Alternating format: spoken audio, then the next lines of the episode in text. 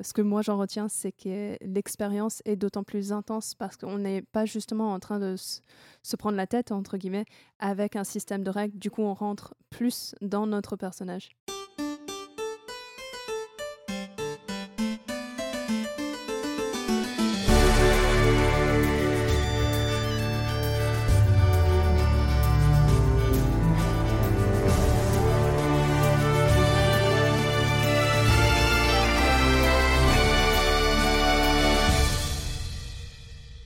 Salut à tous et bienvenue sur HRP, un podcast fait pour les génistes et par des génistes. Dans ce quatrième épisode, on va parler d'improvisation, feeling et capacité d'adaptation.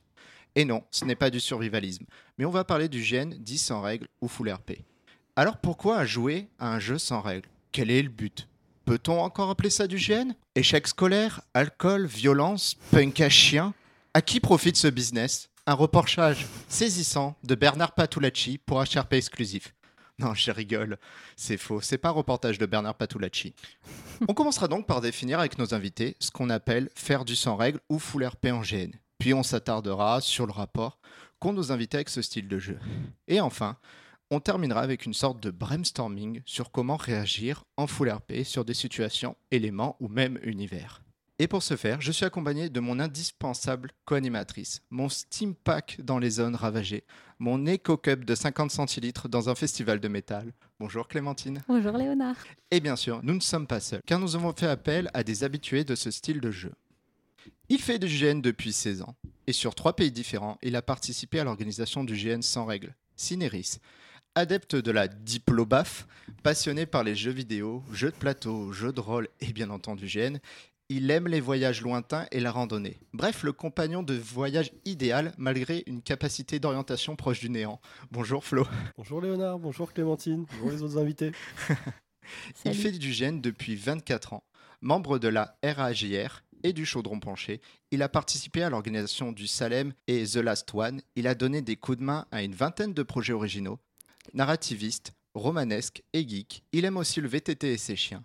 Il adore crafter avec une obsession à coller des lettres partout où il peut. Malheureusement, sa carrière de crafter a subi un coup dur, car son garage a subi un terrible incendie. Mais ne vous inquiétez pas, plus de peur que de mal. Bonjour Cyril. Bonjour Léonard. Bonjour Clémentine. J'espère que ça ira bien pour euh, la suite, pour ton atelier, que tu puisses retourner au craft. Euh, j'espère aussi. Et bonjour Florent. bonjour. Et pour finir, il fait du gène depuis. Attendez, mais c'est une fausse moustache. Mais c'est Isobel, encore toi. Je me disais bien que cette odeur de jasmin et de patchouli était suspecte. Mais bon, puisque tu es là, dois-je encore te présenter notre super atout, babos de l'extérieur, inquisitrice du RP à l'intérieur, qui pratique aussi le GN sans règles. Salut Isobel. Salut frère, ça va? Ça va. Salut Clémentine. Bienvenue à tous. Merci d'être parmi nous aujourd'hui. Cela nous fait extrêmement plaisir. Et merci aussi, chers auditeurs, pour votre écoute et vos retours constructifs. Mais avant de commencer, Clémentine, tu n'aurais pas quelque chose à nous dire? Mais bien sûr, euh, cher Léonard. Quand je suis devenue géniste, j'ai très vite compris que s'il y a quelqu'un avec qui je ne m'entendrai jamais, c'est le livret de règles.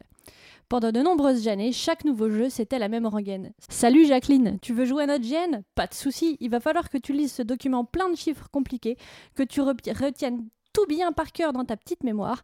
Et une fois en jeu, il faudra que tu sois bien attentive au PV qu'il te reste, au nombre de coups que tu te prends de chaque côté, et que tu gardes bien en mémoire le nombre de fois où tu as utilisé ton sort de soin dans la demi-journée qui vient de passer. En somme, le parfait combo pour emmerder les dyslexiques atteint d'un trouble de l'attention dans mon genre. Et je sais pas vous, mais moi j'aime pas trop qu'on crée des trucs juste pour m'emmerder. Serais-je un peu égocentrique? Oui, c'est possible, mais là n'est pas le sujet.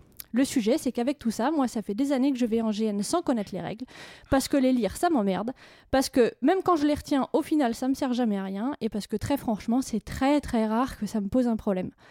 Je ne joue aucune compétence, et quand on me donne un coup, je tombe par terre, et comme ça, c'est réglé.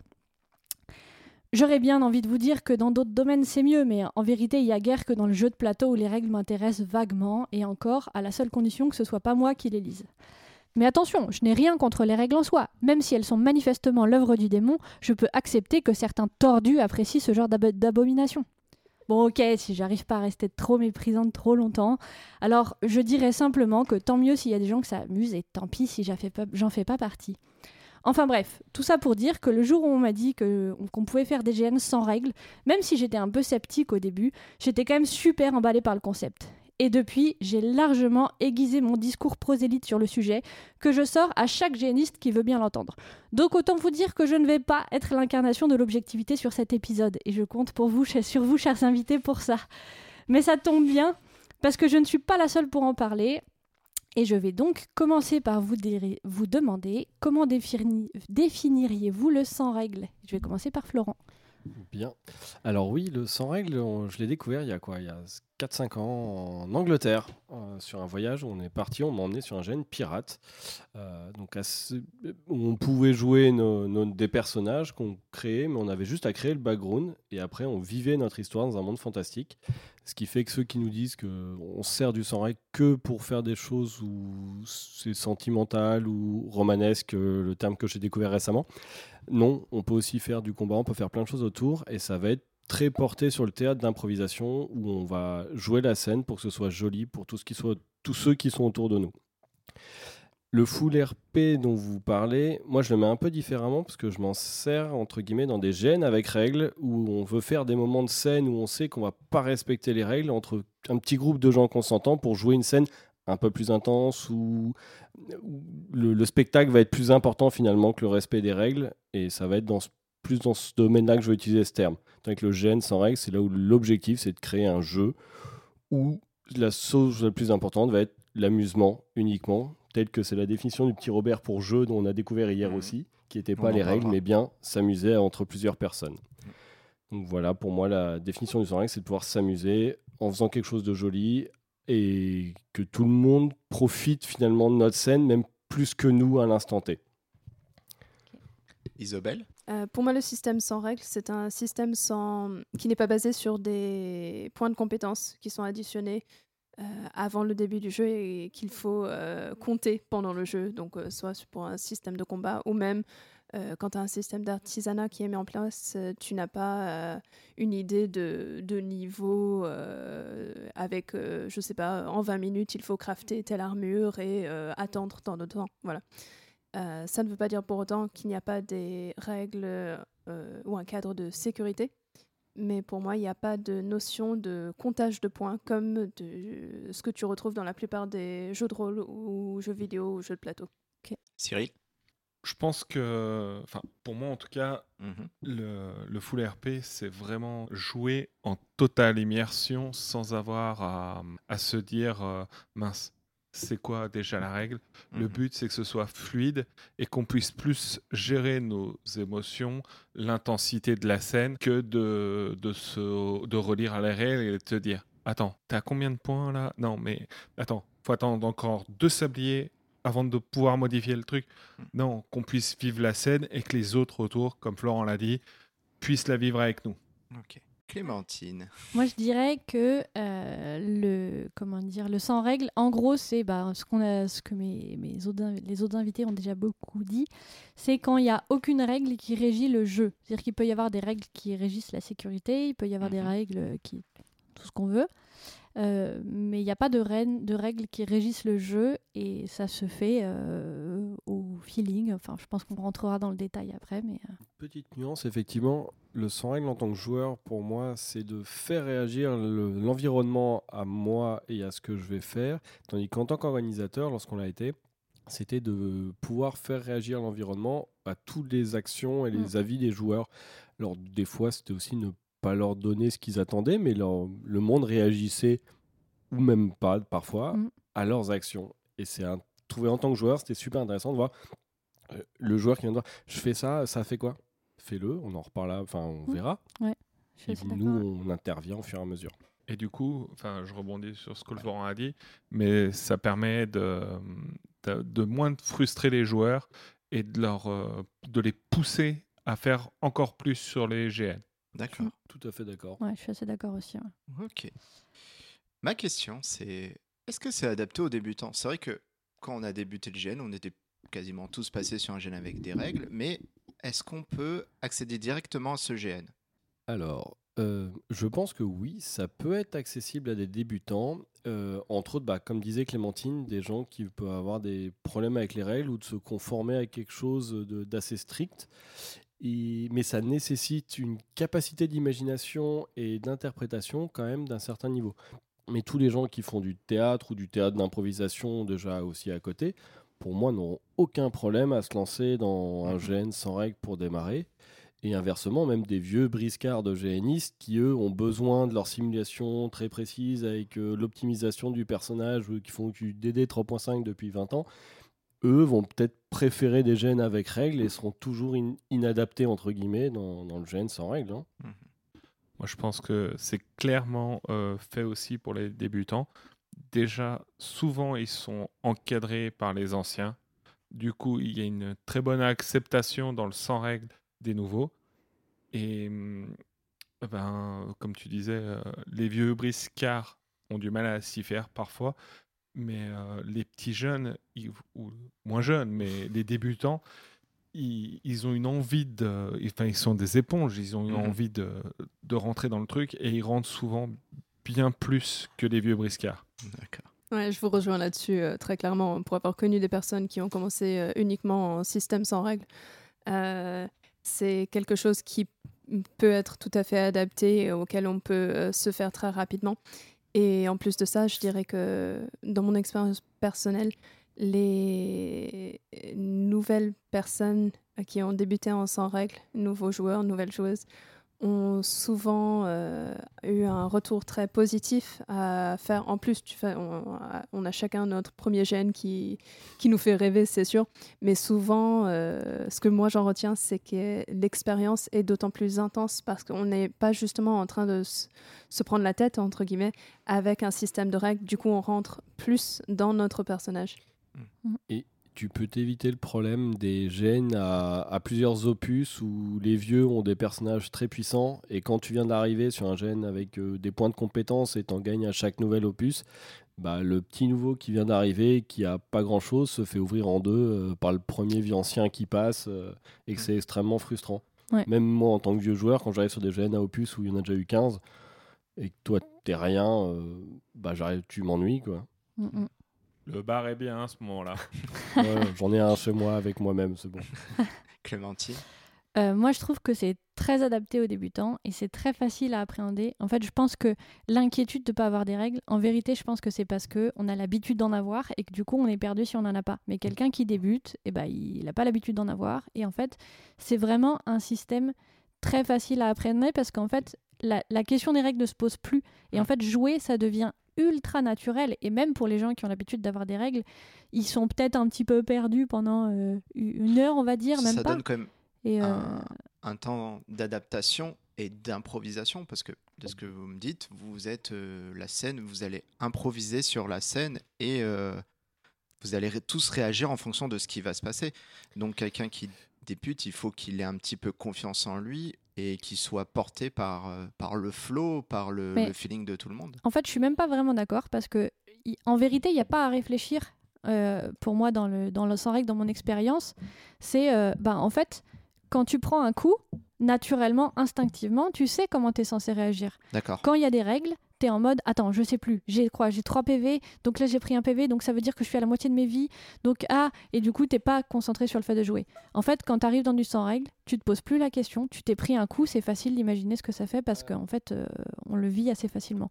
C'est on est il y a un peu plus de doute quand on arrive sur des trucs plus bizarres comme de la magie. Mais pour moi, tout ce qui est le, jeu de base, je... moi j'ai l'impression que c'est très adapté aux débutants et que c'est assez facile à, acquérir justement. Ok. je serais pas si aussi catégorique qu'il y en a pour qui justement le cadre des règles leur apporte beaucoup et en sécurité émotionnelle à se dire bah je sais où dans quoi je suis et, et quand ils ont rien du tout ils se sentent perdus ils se mettent dans un coin ils attendent que ça passe donc malgré tout, il y en a pour qui c'est vraiment important ces règles et ce mm. cadre. Et le, pour, entre autres pour les combats là dont tu parlais, prendre un coup, le, y a, alors le souci entre guillemets, c'est qu'il y en a qui se disent mais si, si j'ai pas ces règles, si j'ai pas cette explication, je, me retrouve coincé, je sais plus à quoi j'ai le droit ou pas faire. Et j'ai aussi les anciens joueurs qui connaissaient que le gène avec règles, qui ont découvert ce genre de gène sans règles, qui osaient pas porter certains coups en disant bah, on va faire de la simulation comme en GN classique où on s'arrête juste avant pour euh, que le joueur le joue. Et ben là, on s'en règle. Nous, on disait euh, non, tu m'as pas touché, en fait, tu t'arrêtes avant. Et là, il fallait vraiment mettre les taquets. Et des fois, ça impressionne aussi euh, certains joueurs. Et ils sont pas super à l'aise. Ça limite les points qui vont créer. On, en parlera un petit peu plus tard. Et on va. Qu'est-ce que ça vous apporte? On va poser la question qu'est-ce que ça vous apporte de faire ce type de GN Tellement de choses. Tellement de choses. Vraiment à ce point-là? C'est si bien que ça Isobel ah, Tellement de choses. en fait, moi, ce que je recherche euh, dans le gène de manière générale, c'est euh, de vivre des, des, émotions intenses, des moments euh, de connexion et de partage avec d'autres personnes. Donc, le fait d'enlever toute une partie de règles, je suis concentrée sur l'action en cours, sur ce que je crée avec l'autre personne, ce que, les émotions que, que l'autre suscite chez moi en même temps, et euh, la co-construction d'une euh, scène pour toutes euh, les autres personnes autour de moi. Donc clairement, moi, ça ça m'allège et ça, ça me transporte en fait. D'accord. Cyril? Ben, un peu comme Iso, c'est euh, en totale immersion. Tu joues ta scène, tu la ressens, tu la vis. Les autres autour la ressentent et la vivent aussi. Ça, ça leur génère aussi des émotions qui rentrent dans, dans ton jeu aussi. Et t'as pas besoin d'avoir un arrêt, un blocage, quelque chose à, à compter. Tu es vraiment dans ton jeu, dans ta scène. Et c'est là que tu, tu prends ta, ta gifle émotionnelle, on va dire. D'accord. Clémentine Ouais, moi déjà, euh, tout ce qui a été dit, hein, c'est vrai que ça permet d'être dans une immersion qui est, euh, mon avis, enfin, à mon sens, décuplée par rapport à, comment dire, à d'habitude, parce que tu n'es pas en train de penser à un truc qui finalement n'est pas, euh, comment dire, dans le jeu. C'est-à-dire qu'en vérité, les points de vie dans le jeu, ça n'existe pas. Sauf si on était, genre, dans, on jouait un GN MMORPG, comme j'ai déjà on en a déjà parlé, enfin pas ici, mais bref. Euh, et euh, donc voilà, pas comme si on était dans un jeu, mais euh, en dehors de ça, il n'y a pas de raison qu'on ait des PV. Donc en fait, ça te sort un peu du jeu. Donc là, tu es vraiment pleinement dans le jeu. Pour moi, ça apporte de la crédibilité parce que, ben, en fait, tes réactions, si tu les joues pas pleinement, les gens en face vont pas réagir. Donc du coup, les gens apportent un jeu naturellement qui est beaucoup plus, comment dire, beaucoup plus crédible. Et pour moi, c'est surtout énormément de créativité. Euh, on, a eu un très bon exemple à Cinéris, euh, un jeu de rôle qu'on a organisé avec euh, Isobel et Florent, entre autres, où en fait on avait des. Donc il y avait des personnes. dans nos PNJ, il y avait des, des genres d'hommes-plantes qui avaient des lianes au bout de leurs mains. Et quand ils frappaient les gens, nous on s'était juste dit ça frappe les gens, on s'est pas posé plus de questions. Et en fait, les joueurs, ils ont un peu spontanément, ils se sont mis à dire, à réagir comme si ça les empoisonnait quand ils étaient touchés. Et donc en fait, ils ont entièrement les joueurs spontanément créaient toute une quête de, pour les médecins, pour essayer de trouver l'antidote, le fabriquer, etc., pour, euh, pour soigner les gens qui se faisaient empoisonner par ça. Donc c'est hyper créateur de jeu, en fait, pour moi, de, de ne pas euh, trop encadrer le, jeu. Alors effectivement, je trouve que ça peut donner un jeu beaucoup plus immersif où les gens vont s'impliquer dans une scène de théâtre bien plus vivante et organique. Mhm. Euh, Maintenant, ça résout pas tout et euh, c'est une très bonne solution, mais qui ne fait pas tous les types de jeux et qui n'est pas adapté à tout le monde ni à chaque type de jeu. D'accord. C'est ça mon, ben, autour de ça. C'est bien que tu en parles parce que vous trouvez ça bien, mais entre nous, il y a quand même quelques points négatifs. Vous pouvez pas me dire que c'est parfait. C'est pas parfait parce que, comme je disais précédemment, tu as les joueurs que ça peut perdre. Euh, je trouve que ça peut ne pas être adapté à une certaine taille de GN. Un Maslar pensant en règle complet, je l'imagine pas. Rennes simplifié peut-être, mais sans règle complet, euh, j'imagine pas. Il y aura beaucoup trop de choses à gérer pour l'organisation parce qu'on doit réagir aux actions de tous les joueurs tout le temps. Et euh, tu peux pas réagir à 400 bonhommes qui vont dans tous les sens et qui vont générer 10 milliers de choses. Alors il y en a plein qui se règlent tout seuls. Hein. Ils font ça entre eux finalement. Toi tu regardes. Hein. Mais malgré tout, si tu veux qu'ils aient l'impression d'intervenir sur le monde, il faut que l'organisation soit aussi nombreuse derrière les joueurs. Et d'une flexibilité incroyable. Hein, il, faut que ton orga soit imaginative, nombreuse, présente un peu partout. Ça demande une logistique plus importante, je trouve. Hmm. Euh, alors, j'ai bien sûr un contre-exemple en Angleterre où il y a quasiment qu'un organisateur pour l'ensemble des 60 joueurs, mais il a une armée de PNJ, ils sont quasi 40 je crois, donc qui eux-mêmes rajoutent euh, des choses et on a on joue sur finalement deux zones de jeu assez restreintes ce qui fait qu'on trouve toujours très facilement l'organisateur qui nous scrute d'un côté ou d'un autre pour faire bouger le monde en fonction de nos mauvaises idées euh, et puis il maîtrise bien le système oui aussi, hein. ça fait il fait il en fait trois par an depuis 20 ans euh, il connaît sa musique c'est son métier hein. c'est rodé quoi moi, je pense que en fait, c'est donc je te rejoins sur le fait que c'est compliqué, par exemple, d'appliquer un système sans règles à un maslar, mais mais je pense que c'est une question d'éducation. En France, euh, on a beaucoup de GN qui qui sont organisés avec des règles. Forcément, c'est le système de base, c'est celui que tout le monde connaît. Et en plus de ça, il y a toute une culture reliée au jeu de rôle, notamment, euh, qui, qui, aide avec ça. Oui, le jeu de rôle papier. Mais euh, c'est une question d'éducation parce que si toi, tu as commencé à faire du GN sans règles et que tu continues à faire ça et ça se propage petit à petit, au bout d'un moment, tu as tout un groupe euh, de personnes qui sont intéressées par ça aussi. Donc, à mon avis, euh, une fois que ça, ça devient la norme, entre guillemets, pour une cinquantaine, une centaine, 300 joueurs, c'est possible. Mais il faut construire cette éducation. Là, c'est quelque chose pour nous euh, qui à la base n'était pas normal, qui n'était pas quelque chose de facile à appréhender. Une fois qu'on est rentré dedans, ok, maintenant on peut l'imaginer. Si tout le monde commençait par ça, ça serait possible à mon avis. Et les points négatifs? Les quoi? Non, il n'y en a pas pour toi. Actuellement, tu n'en as pas trouvé. Euh, non, mais tu as, le... Hein. ouais, mais as le droit. franchement. Tu as le droit. Je le note, mais tu as le droit. Cyril bah, pour les joueurs, j'en vois aucun. Pour les orgas, c'est vraiment un gros travail en amont. Il faut vraiment avoir une, euh, une team qui, qui dépote et qui est là, qui est omniprésente et qui est prête à, réagir. Sur certains jeux, je pense à l'invitation, il n'y a pas besoin. Les, les orgas ont lancé le jeu et ils le regardent euh, de loin, euh, tranquille. Pour certains, il faut de l'adaptation en, en continu. Mais pour les joueurs, ah, je n'en vois pas. Hmm.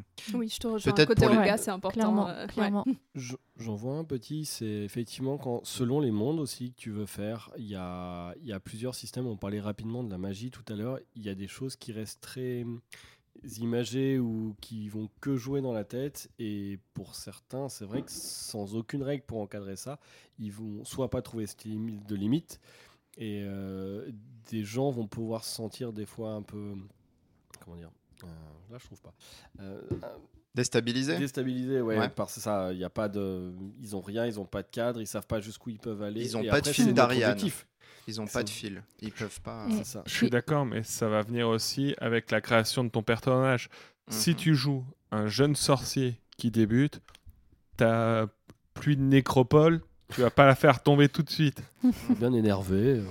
Moi, je suis, je suis assez d'accord avec ce que vous avez dit. Pour moi, le, le principal défaut du sans règle, c'est que c'est dur à organiser. C'est-à-dire que, comme tu le dis, il y a des, certains trucs qu'on peut pas faire. Donc déjà, pour moi, il y a toute une partie de choses que, en tant qu'orga, avec des mhm. règles, on peut avoir l'habitude de mettre en place, et que bah là, en fait, on peut pas décider parce qu'on va pas, on, on, peut pas voir, on peut pas être sûr de savoir comment les, les joueurs vont réagir. Et du coup, il faut avoir un scénario qui s'adapte à tout. Il faut avoir un scénario qui ne dépend pas de la réaction naturelle de joueur à un certain truc. Euh, typiquement, euh, on en parlait l'autre jour, mais euh, c'est difficile de faire un objet radioactif et que les gens ne sachent pas qu'il est radioactif parce qu'ils vont pas. Oui, d'accord. Si, si, on craft un truc Sauf incroyable, si on est un crafter fou. voilà, on voit ta tête, Cyril. Mais, mais, naturellement, c'est pour quelqu'un de lambda qui sait coller deux, comment dire, deux bouts de papier ensemble comme moi, tu vois c'est pas forcément simple de comment dire de, de, de, faire en sorte que enfin voilà d'organiser en fait organiser c'est mhm. compliqué parce que tu vas devoir en permanence réagir aux trucs que les joueurs ont inventés parce que comme on disait plus haut c'est générateur de créativité c'est générateur de jeu mhm. du coup les joueurs vont toujours te trouver des trucs improbables et tu sais pas du tout comment mais donc faut être hyper dans l'improvisation. Il y a plein de trucs qu'on peut pas se permettre. On veut dire ah on va faire ça et on décortique le truc et on fait bah non ça va pas marcher parce qu'on peut pas être sûr que ça va se passer comme ça. Euh, voilà donc c'est compliqué. Je dirais aussi qu'il y a un autre problème. Il y a un problème pour certains joueurs pour moi. Euh, c'est que euh, c'est à mon sens on peut pas vraiment avoir de compétition dans ces données-là. Et moi, j'aime Mhm. pas la compète, mais il y a des gens qui aiment bien ça.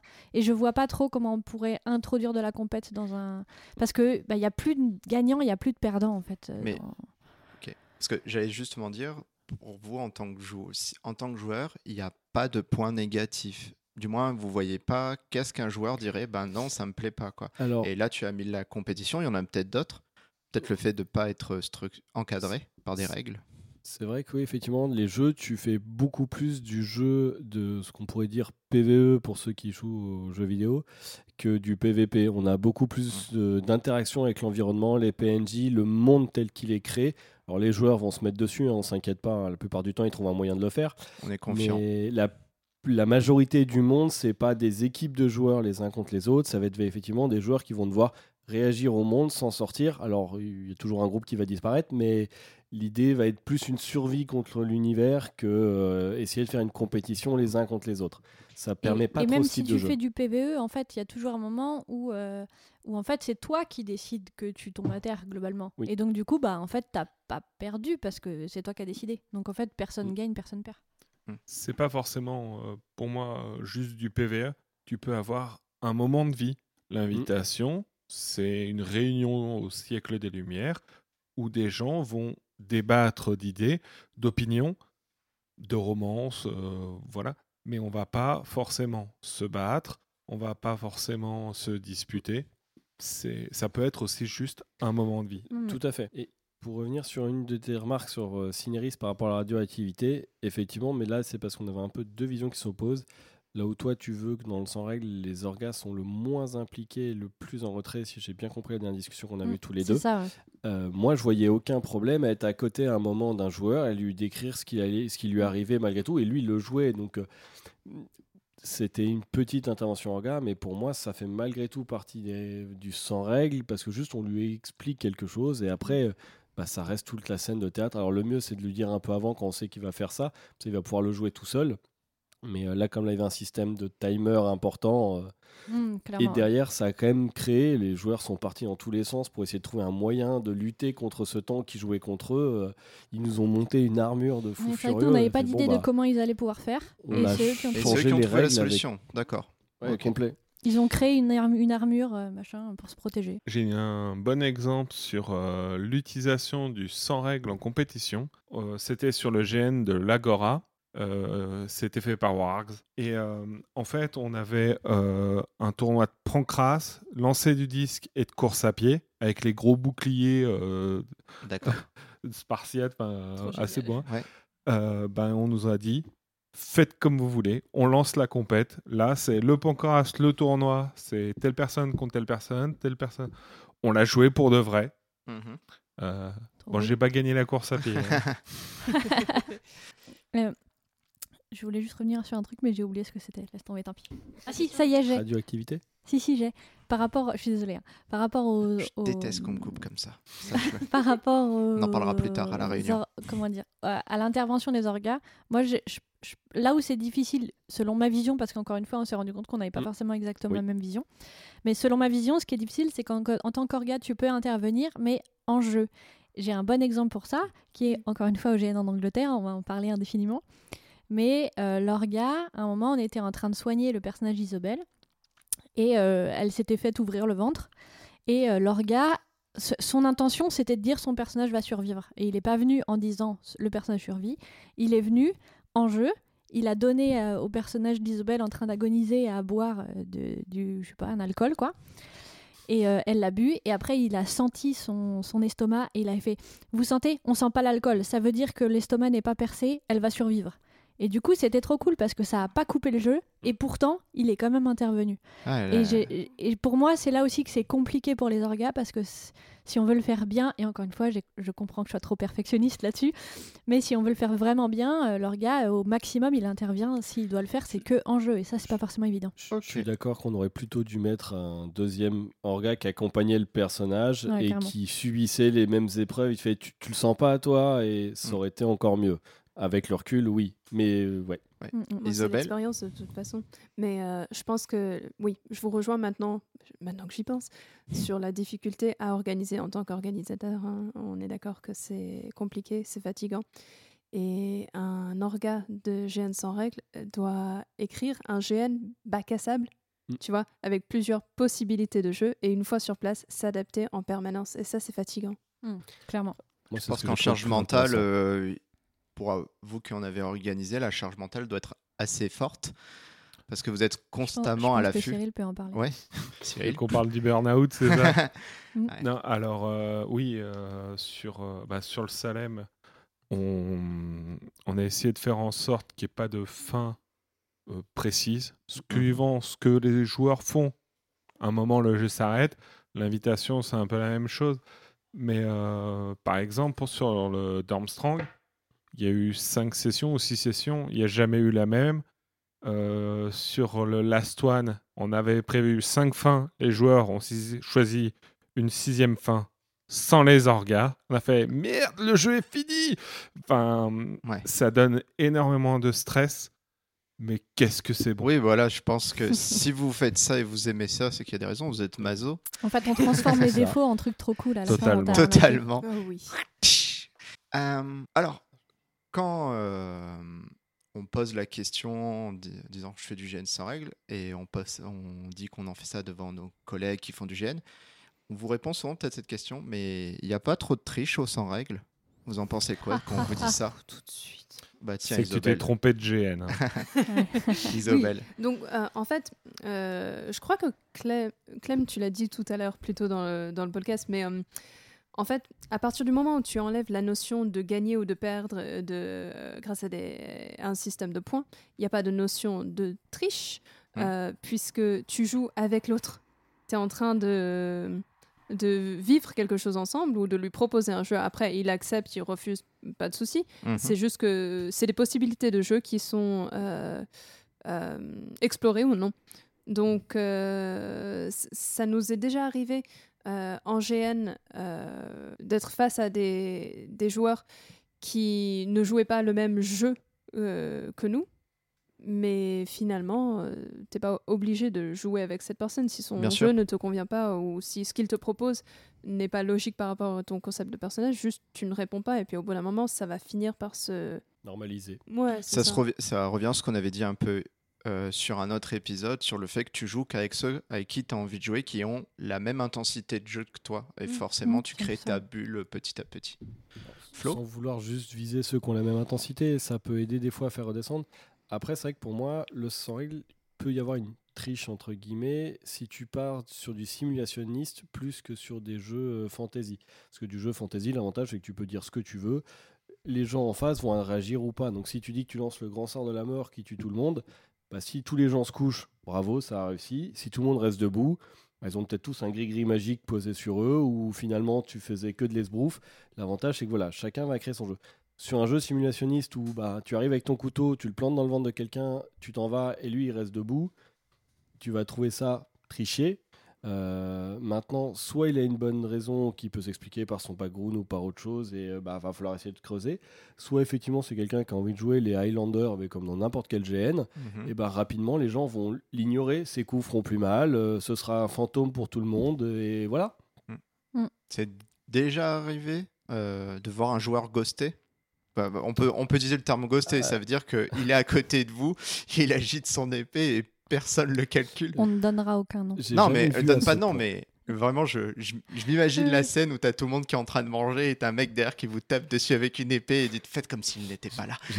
J'ai jamais vu ça, mais j'ai déjà vu des gens qui ont voulu lancer des sorts ou des choses très puissantes et s'imposer. Donc au début, les autres en face interagissaient en acceptant sa puissance. Bien sûr. D'un moment, ça allait trop loin. Ils ont fini par dire. Euh, bah, ça nous atteint pas et euh, quand on tapait dessus ça l'atteignait pas bah ouais. Pourquoi il fait des gestes devant nous ce pignouf euh, c'est ça et il s'est fait ignorer puis au bout d'une heure il est revenu en disant bah euh, je comprends pas personne ne réagit.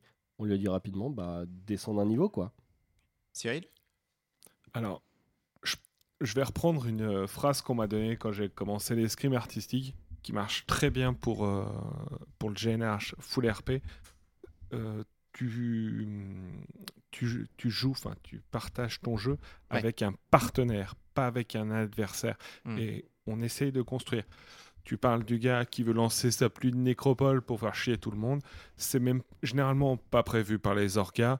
Il fait ça en son coin. ça va pas marcher et on va savoir que cette personne est, est pas faite pour ce type de jeu. D'accord. Mm. Je pense que c'est déjà arrivé par le passé, euh, quand il y a eu des, des, joueurs qui ont eu ce type de jeu.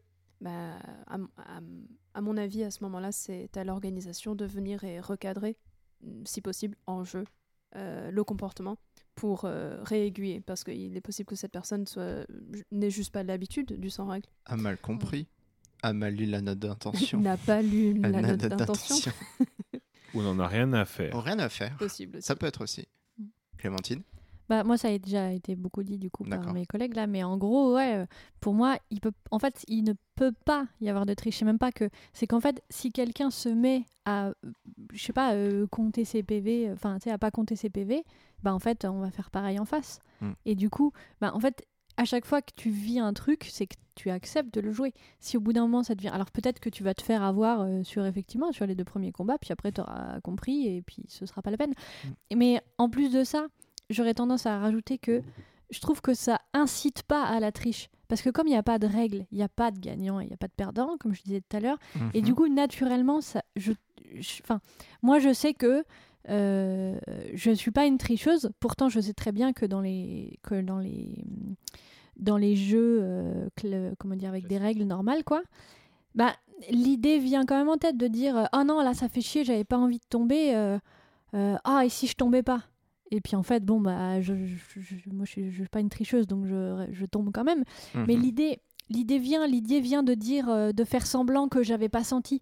Mais en fait, euh, globalement, dans le sans règle, la question se pose même plus. En fait, tu fais le jeu qui est le plus intéressant. Euh, c'est vrai qu'on n'en a pas parlé, mais pour moi, il y a un petit peu des, des on va dire, des règles, enfin, pas des règles, mais des, des conseils qu'on peut donner sur la façon de jouer. Et l'un des conseils, c'est euh, réagis à tout et ne t'attends à rien. Mm. Donc, bah, du coup, on fait un truc, bah, si on s'attend à rien, la personne en face réagit pas, bah, tant pis, c'est pas grave. Et réagis à tout, c'est dès qu'il se passe un truc, euh, peu importe la réaction, mais tu réagis. Donc, il se passe un truc, donc c'est intéressant. Donc, en fait, il n'y a même pas pour moi de notion de triche. L'idée vient même plus en tête. Euh.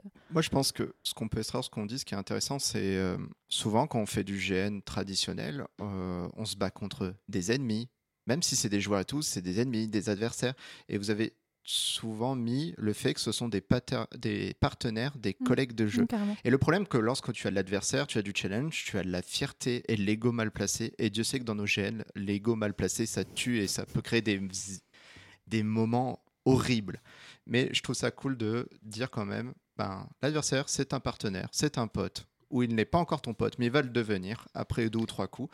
Donc, de plus dire on joue tous ensemble pour quelque chose quoi. Et mm. euh, c'est pas une sorte de victoire. Vas-y et euh, une belle mort il y a rien de plus sympa. Ah mm. alors que quelqu'un qui a 3 PV la personne d'en face a 3 PV aussi et tu sais que là c'est le combat euh, qu'il va falloir parce qu'il faut que tu venges la mort de telle personne dans ta famille au bout de trois coups, c'est fini. non, ça sert à rien. Alors que si tu te bats jusqu'au bout, en sachant que tu vas perdre parce que ton, ton adversaire, par exemple, est plus puissant que toi, bah, là au moins tu as tout donné et les autres autour, bah, ça, ils ont vécu quelque chose de beau. Et tu as, mm. le, as le temps de jouer le truc en mettant l'intensité, l'émotion dans ce que tu joues. Et, de bien expliquer euh, toute la situation et ce que ça représente pour toi mm. pour que les autres personnes autour euh, ressentent quelque chose à la mort de ton personnage. Mm. Je, en Angleterre, pour parler d'adversité et en même temps de partenariat, on, a eu le cas où jouait euh, des Indiens. Euh, on a une scène où on va jouer avec un groupe euh, de, pirates anglais et ils tuent une des personnages qu'on aimait beaucoup et qu'on devait protéger. On s'en veut énormément, on peut rien faire, ils sont une quinzaine, on n'est plus que trois. bon, ben, on laisse notre cadavre et on s'en va. Et on a passé des heures après à les traquer dans les bois, un par un, essayer de les choper. Bon, quand ils nous ont compris que c'était nous, on n'a pas duré longtemps. Donc il y avait une adversité, une fierté de, mhm. on a raté notre produit. Et pourtant, ça a été un moment de jeu super sympa. Euh, d'un personnage, bah, celui que j'ai chopé un moment dans un buisson, ça faisait six ans qu'il le jouait au moment où les gens sont venus le sauver, alors c'est un jeu fantastique, on aurait pu par la magie le sauver, il fait non, là il m'a attrapé, il m'a mis 40 coups de hache, il a découpé en morceaux, je préfère perdre mon perso sur ça, alors qu'il n'y avait même pas de spectateur. Hein. Mhm. Donc c'était une belle mort, mais c'est entre lui et moi. Hein. Il n'y avait personne d'autre. C'était pas un coup d'éclat où tout le monde a vu en disant oh, il s'est bien fait faire défoncer. Mais la scène était classe. La scène était classe, c'est pareil. Et du coup, bah, tu t'en gardes un bon souvenir. Un super souvenir. Lui aussi aux dernières nouvelles. Puis même ma mort à moi, ça a été. Finalement, ma mort a été minable dans un coin avec juste 4 PNJ.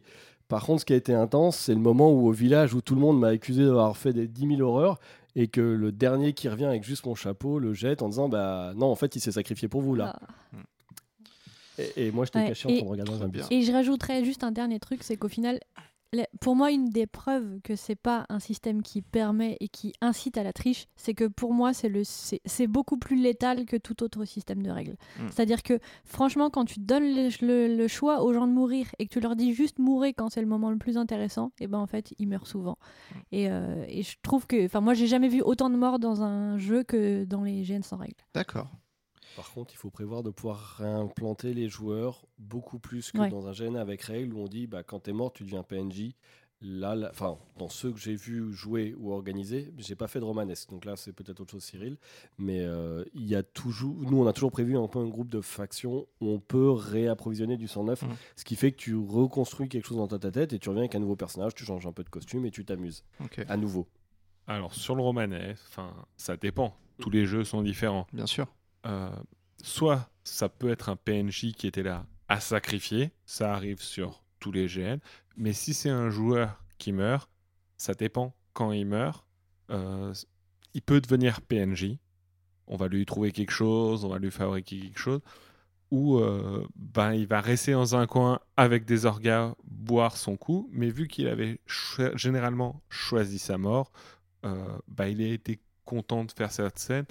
Il n'y a il y a moins de déception de quitter le jeu. C'est pour ça qu'on n'a pas besoin forcément de le réimplanter. Il a, il a fait ce qu'il avait à faire. C'est ça, totalement. Puis, J'imagine que c'est moins violent que ceux auxquels j'ai pu participer, où on peut mourir le vendredi soir euh, d'une mauvaise rencontre en forêt. Quoi. Alors c'est déjà arrivé, les organes ont prévenu en disant attention, vous pouvez vraiment mourir, mais après c'est pareil, euh, tuer quelqu'un, c'est lui couper son jeu. Euh, après, tu n'as plus d'interaction de jeu avec cette personne. C'est dommage. On préférera toujours le torturer, lui couper un bras. Il y, a, plus de choses à faire que de tuer quelqu'un. Il y a tellement de possibilités. La, mort est une. Ça coupe la discussion. Et ça peut amener quelque chose aux autres joueurs autour. Mais si tu veux continuer à pouvoir jouer avec cette personne, voilà. Tu faut, faut euh, avoir une raison de le tuer. Généralement, tu as peut-être une validation orga en disant euh, bon là il est euh, vendredi 19h, le jeu a commencé à 18h. Attends peut-être demain matin, peut-être que tu auras changé d'avis. C'est juste que bah, faut aussi penser, tu joues pas à vouloir tuer quelqu'un, mais comme on disait, tu as un partenaire. Tu joues pour le jeu, pour tout ce que tu vas, les interactions que tu vas donner, tout ce que tu vas faire autour de toi. Donc c'est vrai que si tu coupes ça directement, ok, tu atteins l'objectif, c'est très bien. Cependant, bah, il n'y a rien. Et ce qui est bien dans un GN, c'est que tu peux risquer ta vie. Pour, moi, la troisième règle des deux règles que j'ai évoquées, qui, euh, qui mhm. euh, ne t'attend à rien, réagit à tout, c'est euh, fais toujours le choix qui offre le plus de jeux. Mhm. Et on est exactement là-dedans. Quoi. Alors, vas-y. C'est ce que j'essaie quand j'organise différents jeux, Murder, Gen. Ouais. J'aime toujours dire, surtout quand j'ai des jeunes joueurs, votre objectif, vous avez peut-être des objectifs dans vos jeux, dans vos bacs, que ce soit en romanesque ou autre. Le seul vraiment à garder, c'est de vous amuser. Bien sûr. Si euh, tuer quelqu'un, ça t'empêche de jouer vraiment et de te faire plaisir, enlève-le. Le but, c'est de t'amuser. Puis ton personnage peut échouer ses quêtes. Hein. Moi, je suis le premier à tout échouer dans mes règles, dans mes quêtes perso, mais t'as rien fait? Oui, bah, euh, je suis pas bon, je suis pas bon. On n'est pas tous des héros, hein. Oui, mais tu, as échoué, mais d'une façon épique. Pas forcément, pas forcément. oh, des fois, euh, il y a des fois les moments de flemme, il faut le dire. Qu'est-ce que vous pensez des systèmes hybrides? Ça veut dire euh, un système où il y a des règles partout, sauf dans un domaine où là, il n'y a aucune règle. C'est de l'improvisation. Hmm, clairement, je préfère les systèmes où il y a des règles nulle part, sauf dans un domaine. On en viendra après. Oh là, tu spoil.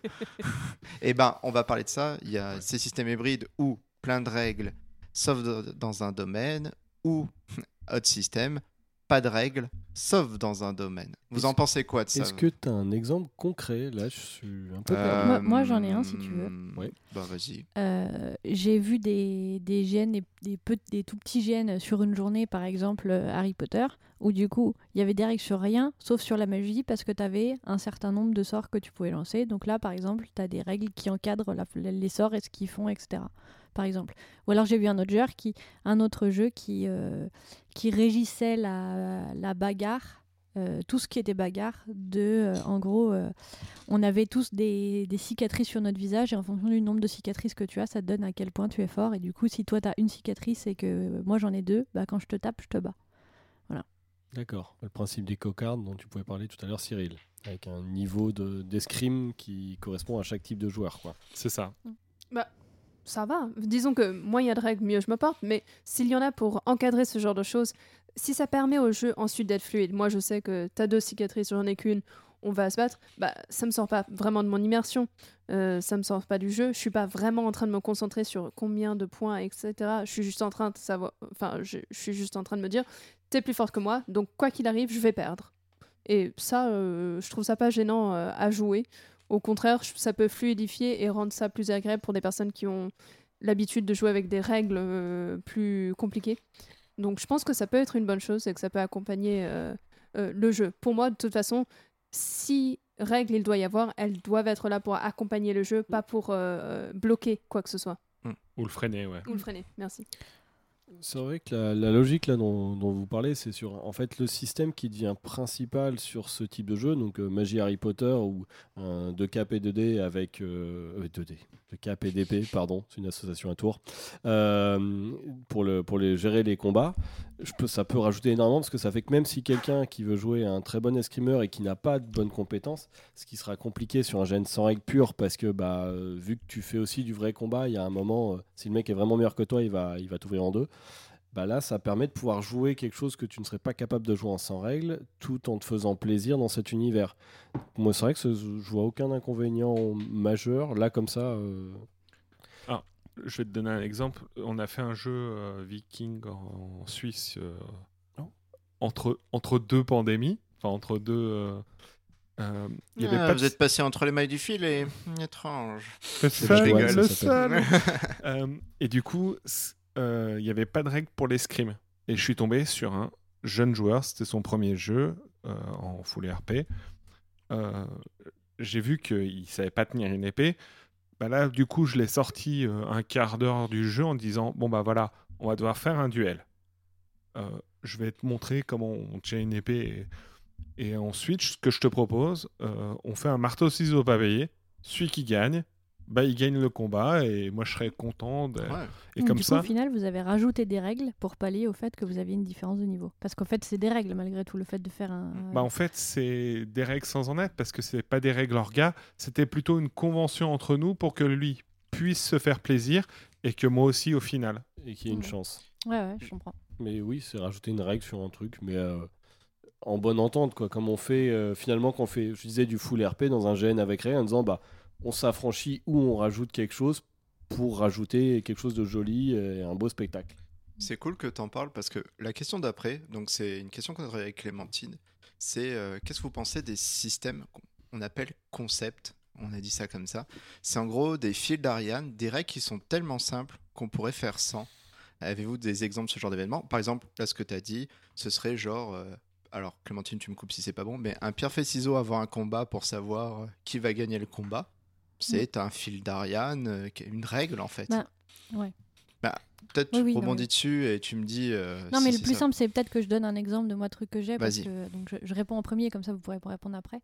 Moi, j'ai un, un, exemple de, de, jeu qu'on a déjà eu où en fait, euh, en gros, les... ce que tu pouvais faire était régi par euh, sur ton sur ta feuille de personnage, tu avais euh, trois phrases qui définissaient ton personnage et qui définissaient ce que tu savais faire.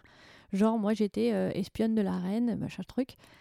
Et du coup, comment dire, du coup par exemple mon, jeu était régi par ça, donc c'était pas entièrement sans règles, mais c'était quand même très libre au niveau de, de l'interprétation. je vais peut-être vous laisser répondre avant de donner mon avis là-dessus.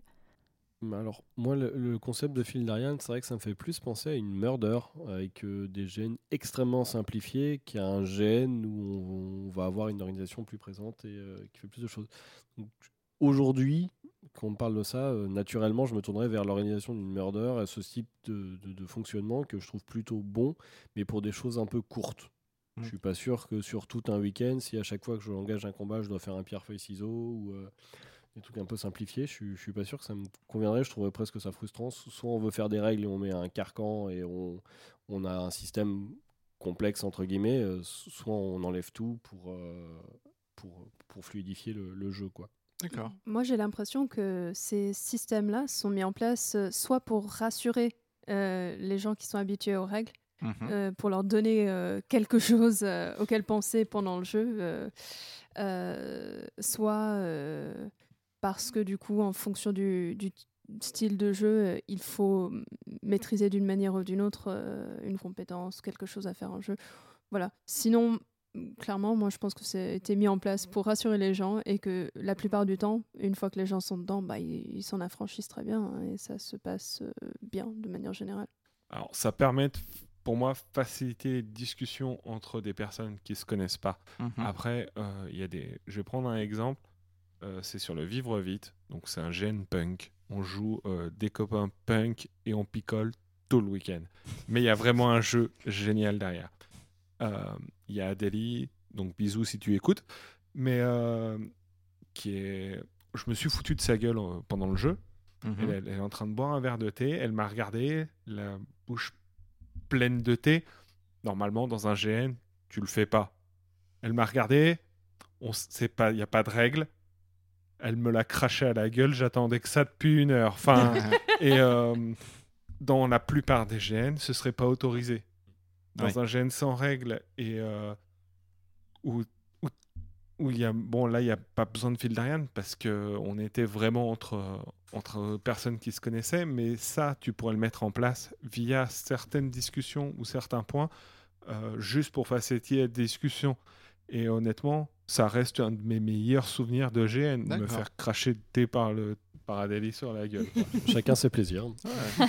Mais alors ça, euh, parce que dans ce GN, ben, tout le monde est prêt à jouer, mais moi je sais que dans des GN où ben, je joue souvent avec les mêmes personnes, donc on se connaît depuis un certain temps, donc ce genre de, de truc craché au visage de l'autre, ça se fait. Hein. C'est vrai que face à l'inconnu, je le ferai pas parce que je le connais pas et tout, mais euh, si tu es très proche de tes amis ou des personnes avec qui tu joues. Euh, Alors, dans un. Là, je vais plus parler romanesque. Généralement, euh, quand j'organise, je connais pas la moitié de mon casting, voire je connais qu'un tiers.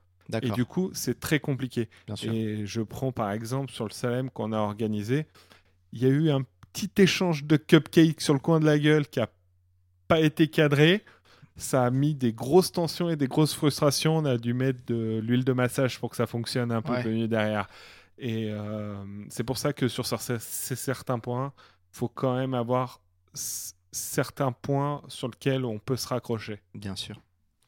Tu peux mettre effectivement des signes qui disent bah, vas-y, tu peux y aller, euh, je crains rien ou pas. Quoi. Moi, selon la personne, euh, qu'on me crache au visage, ça se passera pas bien forcément. Bien sûr, mais il y a toujours une sorte de de langage, comme tu l'as dit, un signaux qu'on fait souvent en GN maintenant, qu'on mm. voit plus souvent avec le pouce, où tu lèves la main en mode vas-y plus fort, le cup, le... le... cut, le break. Oui, c'est ça. Et ce que tu disais tout à l'heure, euh, avec entre vous, vous le faites, c'est ce que j'appelais le full RP dans les GN avec règles. Hein, c'est, on se permet d'aller beaucoup plus loin. C'est parce que c'est les potes. C'est ça, on n'a pas au contact physique. Moi, le dernier, euh, il y a un moment, je vois, il sort toute sa couette, euh, je comprends pas, il l'installe dehors, il met quelques oreillers cachés en dessou. Je me dis, mais qu'est-ce que tu fais au milieu du camp T'inquiète, t'inquiète, le gaz barre il vient me voir, alors il fait Là, je t'attrape, je vais te jeter en l'air. Euh, ok, je vais un peu avoir mal quand même. Puis là, je fais Ah, la couette. Bon, je suis en train de monter. Je fais Ah, c'est sympa quand même. Et, euh, et tout le monde autour. Qu'est-ce qui se passe? Merci à lui. oui, j'ai apprécié. Après, il s'est raté, il m'a étranglé pour de vrai. Mais euh, Ah, mais c'est ça, les copains. Oh là là, Flo. Été un peu rude. Toujours en train de. Oh. Sur un GN où je jouais un hologramme, et le joueur énervé est venu pour m'en coller une. Ah. Mais il m'a mis la gifle du siècle. C'est quand je lui ai murmuré Non, je suis, plus je suis juste un hologramme qu'il a fait Ouh, merde. Avec un petit sourire, genre Oh, j'ai pas fait esprit. Clémentine moi, euh, je dirais que ça dépend beaucoup à quoi servent, euh, comment dire, euh, à quoi servent ces, ces mini règles qu'on rajoute, ces trucs. Si c'est effectivement à, à gérer l'intensité de jeu, machin, comme un petit peu comme ce qu'on peut se permettre, honnêtement, je pense que ça peut être cool pour avoir une façon de communiquer rapide. Par contre, dès que ça commence à régir les compétences d'une façon ou d'une autre, moi, ça me, ça me met hors de moi. Je pense déjà exactement comme l'a dit Isobel, que c'est juste fait pour rassurer les gens. Et personnellement, l'expérience que j'ai eue, j'ai détesté ce système de jeu parce qu'en fait, t'es dans quelqu'un qui se prend pour du sans règle, mais en fait, moi j'ai, enfin, alors c'est peut-être moi, hein, mais moi j'ai passé mon temps à me demander, attends, est-ce que j'ai le droit de faire ça? Parce que si je suis fait ça par rapport au fait que je suis euh, l'espionne de la reine, alors du coup j'ai sans doute, ok, du coup est-ce que ça va passer pour tout le monde si on me demande de justifier? Parce que j'ai vu des gens qui ont demandé à regarder les petites compétences des autres pour voir s'ils avaient bien le droit de faire. Enfin, hmm. autant dire que pour moi ça ruine complètement la fluidité de jeu du sans règle. C'est terrible de et dire, je pense que montre-moi ta feuille. Ça m'a rendu extrêmement salé, je vous cache pas, sur le coup, j'ai vraiment pas du tout aimé comme, euh, comme concept. quoi. J'ai vraiment trouvé que ça cassait tout l'intérêt du sans règle. Ok. Eh ben, vas-y. C'est juste, euh, en fait, le, pour moi, le sans règle, ça, euh, ça implique la confiance avec ses partenaires. Et je mhm. pense qu'on n'en a pas trop parlé pour l'instant, mais si t'as pas la confiance, c'est foutu, ça marchera pas. Ah, c'est sûr. Mm, ah, clairement, ouais. On disait effectivement qu'elle se crée en fonction de ton niveau de jeu et si tu commences à vouloir être euh, Highlander ou autre chose, bah tu la perds et résultat, bah tu te fais ghoster comme tu disais, à plus ou moins haut niveau. Très bien. Eh ben, je crois qu'on a déjà fini notre première partie. On va parler de votre rapport avec le full RP. Comment vous avez découvert ça? Est-ce que vous avez aimé ça? Donc première question. Qu'est-ce qui vous a pris d'aller dans un gène comme ça? Comment vous avez découvert ça? Pourtant, on avait bien caché tout. Pourquoi? C'était underground, Isobel. Alors, euh, moi, c'est mm, un couple d'amis à moi qui, m'ont dit un jour bah, Tiens, on va aller faire un GN en Angleterre. Euh, toi, tu parles anglais couramment? Oh, Bah oui. Euh, tu veux venir? Allez, on t'offre la place. Waouh Sympa, les potes. Trop génial. Merci encore. Des bisous à vous. Et en fait, on est allé en Angleterre. c'est là où j'ai fait la rencontre de, de Flo, justement. Euh, on a pris le bateau, on a créé toi aussi au la place Ils t'ont offert la place, toi aussi Non, bon, moi je dis, tu parles pas du tout anglais, ça tente d'aller faire un genre d'Angleterre? Je dis, carrément. Vas-y, reprends. Et en fait, en arrivant sur place, euh, je, je, savais pas grand chose sur le GN, mis à part que c'était un GN un peu pirate, mais un peu histo, mais euh, différent. Et j'y suis allée, c'était cool. Tu avais lu la note d'intention, donc oui, bien, sûr. Il n'y en avait pas à l'époque. elle n'a pas, pu, elle parle pas anglais. Ah bah oui, c'est vrai.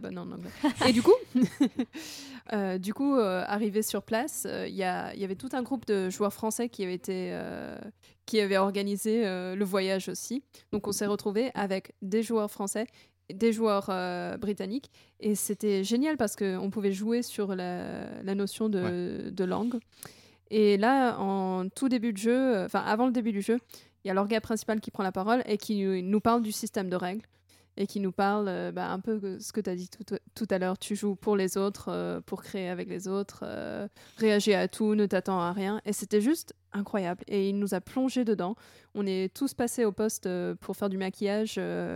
et il nous emmène en forêt, super loin. Et il nous décrit, il dit, ça fait trois jours que vous fuyez de tel événement. Mhm. vous entendez du bruit derrière vous. Vous savez que par là, il y a des lumières c'est parti. Et le jeu commence, et là, tu as vraiment des PNJ qui commencent à te suivre dans la nuit. Et c'était juste immersif. Et il y avait. Waouh! Enfin, voilà, je... ça m'a fait rêver. C'était incroyable. Mm. Très bien. Cyril? Alors, euh, moi, j'avais arrêté un petit peu le GN euh, pendant mes études, parce que j'avais plus trop le temps, tout ça, et puis j'en avais marre de faire des shifumi pour savoir si j'avais gagné Madame ou pas. et, euh, la bonne époque. la belle époque. Et il y a dix ans, ma ma cousine m'a fait Hé, j'organise un jeu Harry Potter. Euh. bon, il y aura quelques règles, mais le but, c'est d'être en totale immersion. J'ai fait Allez, banco. Je me suis retrouvé dans un fort à Ossois euh, par moins 18 degrés avec un mètre de neige. Et je suis rentré dans le truc avec tous les gens qui chantaient l'hymne de l'école où j'ai fait Eh ben, faut pas péter. Voilà, j'étais impressionné et la nouvelle piqûre de, du GN m'a reprise et depuis je fais quasiment que du full RP. Et... Cool. Voilà.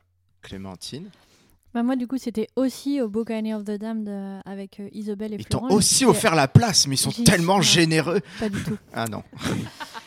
J'y suis allée la deuxième année où ils y sont allés et euh, même sensation que, que ce que décrit Isobel. euh, T'arrives là-bas, euh, le jeu est naturellement très intense parce que moi je suis habitu- j'étais habituée euh, au maslard français euh, où euh, quand il y a quelqu'un qui est soigné, tu lui fais trois tapes sur l'épaule et c'est bon, il est soigné. Bah là-bas, non. T'as intérêt à. il Y a la personne qui est en train de se faire soigner, elle hurle. euh, Il y a du sang partout parce qu'ils ont tous du faux sang, ça met du sang Mm. partout, c'est génial. Personne n'en a rien à foutre de risquer de salir son costume, euh, on n'est pas là pour ça. Et, euh, et j'ai vu des, des trucs hyper forts. Moi, j'adore leur système d'armes à feu. En fait, t'as un pétard qui est en plus assez fort et quand tu tires, ça fait un gros, une grosse explosion. T'as les oreilles qui sifflent pendant quelques, quelques secondes après. Enfin, moi, je trouve ça hyper, euh, hyper immersif. J'ai adoré. euh, J'ai déjà raconté euh, à ce micro euh, plusieurs expériences Mm. au Boucaniers. C'est vraiment, voilà, vraiment un, souvenir incroyable. Et après, quand on est arrivé en France, on a décidé de- d'essayer d'exporter le truc parce qu'on connaissait pas trop de gens dans notre entourage qui en faisaient. Alors moi, comme Isobel, on a eu le premier, premier même GN sans règles en Angleterre, où on est parti sur ce bateau sans savoir ce qu'on allait faire en Angleterre. On s'est rencontrés, on a créé un personnage en, en duo qui avait des liens euh, l'un avec l'autre, et on savait pas du tout à quoi s'attendre. Donc autant elle, elle a compris aux premières explications de l'organisation, moi j'étais à côté d'elle comme un petit toutou en disant « Il a dit quoi le monsieur ?» Et c'est là où j'ai eu l'explication de comment se passe un sans règles. Et euh, effectivement, très grosse immersion, tu es tout de suite dedans. Euh, comme disait Clémentine, pour les coups d'armes à feu, en fait, tu as juste le pétard et t'as pas de balle, t'as pas comme un nerf ou quoi que ce soit. Donc, euh, bah, tu te décides si tu tombes ou pas. Donc, soit le coup a fait long feu, soit on a vu un, moment un coup de feu, vu que tout le monde était de dos, il y en a trois qui se couchent, tu avais une balle magique. C'est super rigolo de pouvoir avoir euh, tout ça et de, de- de le jouer. Et c'est vrai que ça a été un moment assez intense. Je connaissais, ça faisait des années que je faisais du GN, mais que du avec règles. Mhm. Je n'étais pas au point de Clémentine, mais c'est vrai que je les lis au bout des années, je les lis pas tous. Je lis pas l'intégralité du livre. euh, Je sais que je jouerai le truc en fonction de ce qui va se passer en face de moi. et maintenant, perdre un personnage, ça me donne absolument pas. Et euh, ouais, j'ai eu ma plus belle mort sur ce GN, euh, des, des- des moments d'émotion comme j'aurais pas imaginé. Et la- le jeu de la langue, pour la première fois de ma vie, a été extrêmement intéressant, euh, malgré un niveau très faible, parce que là, à chaque fois maintenant, tu mets tes doigts d'une Ouais, certaine manière pour, la- L. pour dire que tu parles une langue différente. Oui. Non, là, le mec qui s'engueulait en anglais, bah. Moi, je regarde et quand je me suis engueulé avec un gars qui me parle anglais, je lui parlais français. On a failli s'ouvrir le ventre alors que quelqu'un arrivait en disant Mais vous êtes d'accord? Ah, Ah Mais ça reste un anglais. Ah, bah. On sera euh, jamais d'accord. Bah, explique-lui aussi alors, et puis on, on va aller faire ensemble ce qu'on avait dit qu'on allait faire alors. Et ça va très bien se passer. Donc, euh, les impressions vous ont donné, on va dire, vous ont fait kiffer. Oui. Qu'est-ce que vous aimez vraiment dans le full RP Qu'est-ce qui. ça prend pas la tête. Ça prend pas la tête Ou vous êtes vraiment dans le flow Est-ce qu'on peut vraiment parler du fait que là vous êtes dans le flow et vous êtes vraiment dans le total immersion? Une grande liberté, Ouais. euh, des interactions qui sont presque vraies Mhm. comparé à ce qu'on peut. Il y a vraiment une nature véritable du personnage. Euh, par contre, ça demande de l'implication. Nous, on a vu sur le premier, il y a la moitié des Français qui n'arrivaient pas à se mettre dedans du tout et qui ont été à part euh, et qui sont restés à part tout le week-end. Ils à- ont à été boire, ghostés. euh, bah, ils se sont ghostés tout seuls là. Pour le Ah. coup, ils sont mis dans un coin, ils ont ouvert leur, euh, leur petite table, ils ont sorti des bières et ils n'ont pas bougé du week-end. hein. Mais ça demande. Le réflexe du GN camping. Oui, complètement. Mais ça demande malgré tout euh, de l'énergie. Donc nous, pour le coup, le bateau du retour était bien. Ça te laisse le temps de décompresser avant de rattaquer. Mais ouais, ça, ça demande une plus grande implication de soi. Ah, moi, c'est ouais, la vague d'émotions, d'énergie, parce que ce soit positive ou négative, euh, t'en ressors pas indemne, généralement. Mhm. Euh, des émotions, mais vraiment très très fortes. Je me, enfin, si je peux donner un autre exemple, Bien sûr. sur, le, sur un GN7C, euh, je pensais mon amour perdu à jamais, qu'elle se retrouve devant moi, alors que je pensais l'avoir tuée. Donc euh, déjà le perso il est un peu Mm. torturé. Elle me dit ah je voudrais que tu meurs. Je lui tends la dague, je le mets sur mon cœur. Je fais bah vas-y. Moi j'ai l'impression d'être mort depuis des des, des années. euh. Avec un violoniste derrière. C'est ça. Non mais euh, non avec euh, mon meilleur pote qui regarde ça en facepalm en disant Ouais. mais quelle bande de cons. Et elle me regarde, elle fait Ah, mais t'as rien compris, abruti Elle me jette la dague. Là, moi, je suis passé, euh, j'ai fait les montagnes russes pendant 10 minutes, euh, j'en peux plus. Mon meilleur pote arrive, il m'assoit, il fait faut, Je vais t'expliquer comment ça marche, les filles. et le premier truc qu'il a fait, c'est qu'il a mis une flasque de rhum. Je crois qu'elle a dû faire 3 minutes, la flasque. Hein. mais, euh, mais voilà, on est happé par, par tout ce qui se passe. Et c'est comme une demande au bal, comme ça. Ben, j'ai l'impression d'avoir 16 ans à nouveau, ne pas savoir parler aux filles, voilà, je parle mmh. beaucoup sans hein, ou annoncer à, à, ton meilleur ami qu'il s'est passé un problème, ben, c'est comme dans la vraie vie. Enfin, je sais pas faire, j'ai du mal. Et à vivre, c'est vraiment fort. Généralement, je mets plusieurs jours à redescendre. Je pense que, ouais, en termes d'émotion, de ce que j'ai, je vois avec Clémentine quand elle revient de ce genre de gêne, c'est, c'est pendant quelques jours, il faut s'en remettre un peu quand même. Après, Alors que moi, une bonne douche, un bon McDo, et hop ce que décrit Cyril, c'est surtout aussi ce qu'apporte le romanesque, et ça, je pense qu'on en parlera aussi dans un autre épisode. Mm. Mais j'aurais quand même tendance à dire qu'effectivement, le... en fait, l'intensité de jeu va plus loin parce qu'en fait, on sort pas du jeu. Enfin, moi personnellement, pour moi, les règles, ça sort du jeu, ça, ça, fait qu'il y a une partie de toi qui peut pas euh, plonger pleinement parce que tu es concentré sur tes compétences. Et il y a toujours un petit coin de ton attention qui doit être là-dessus.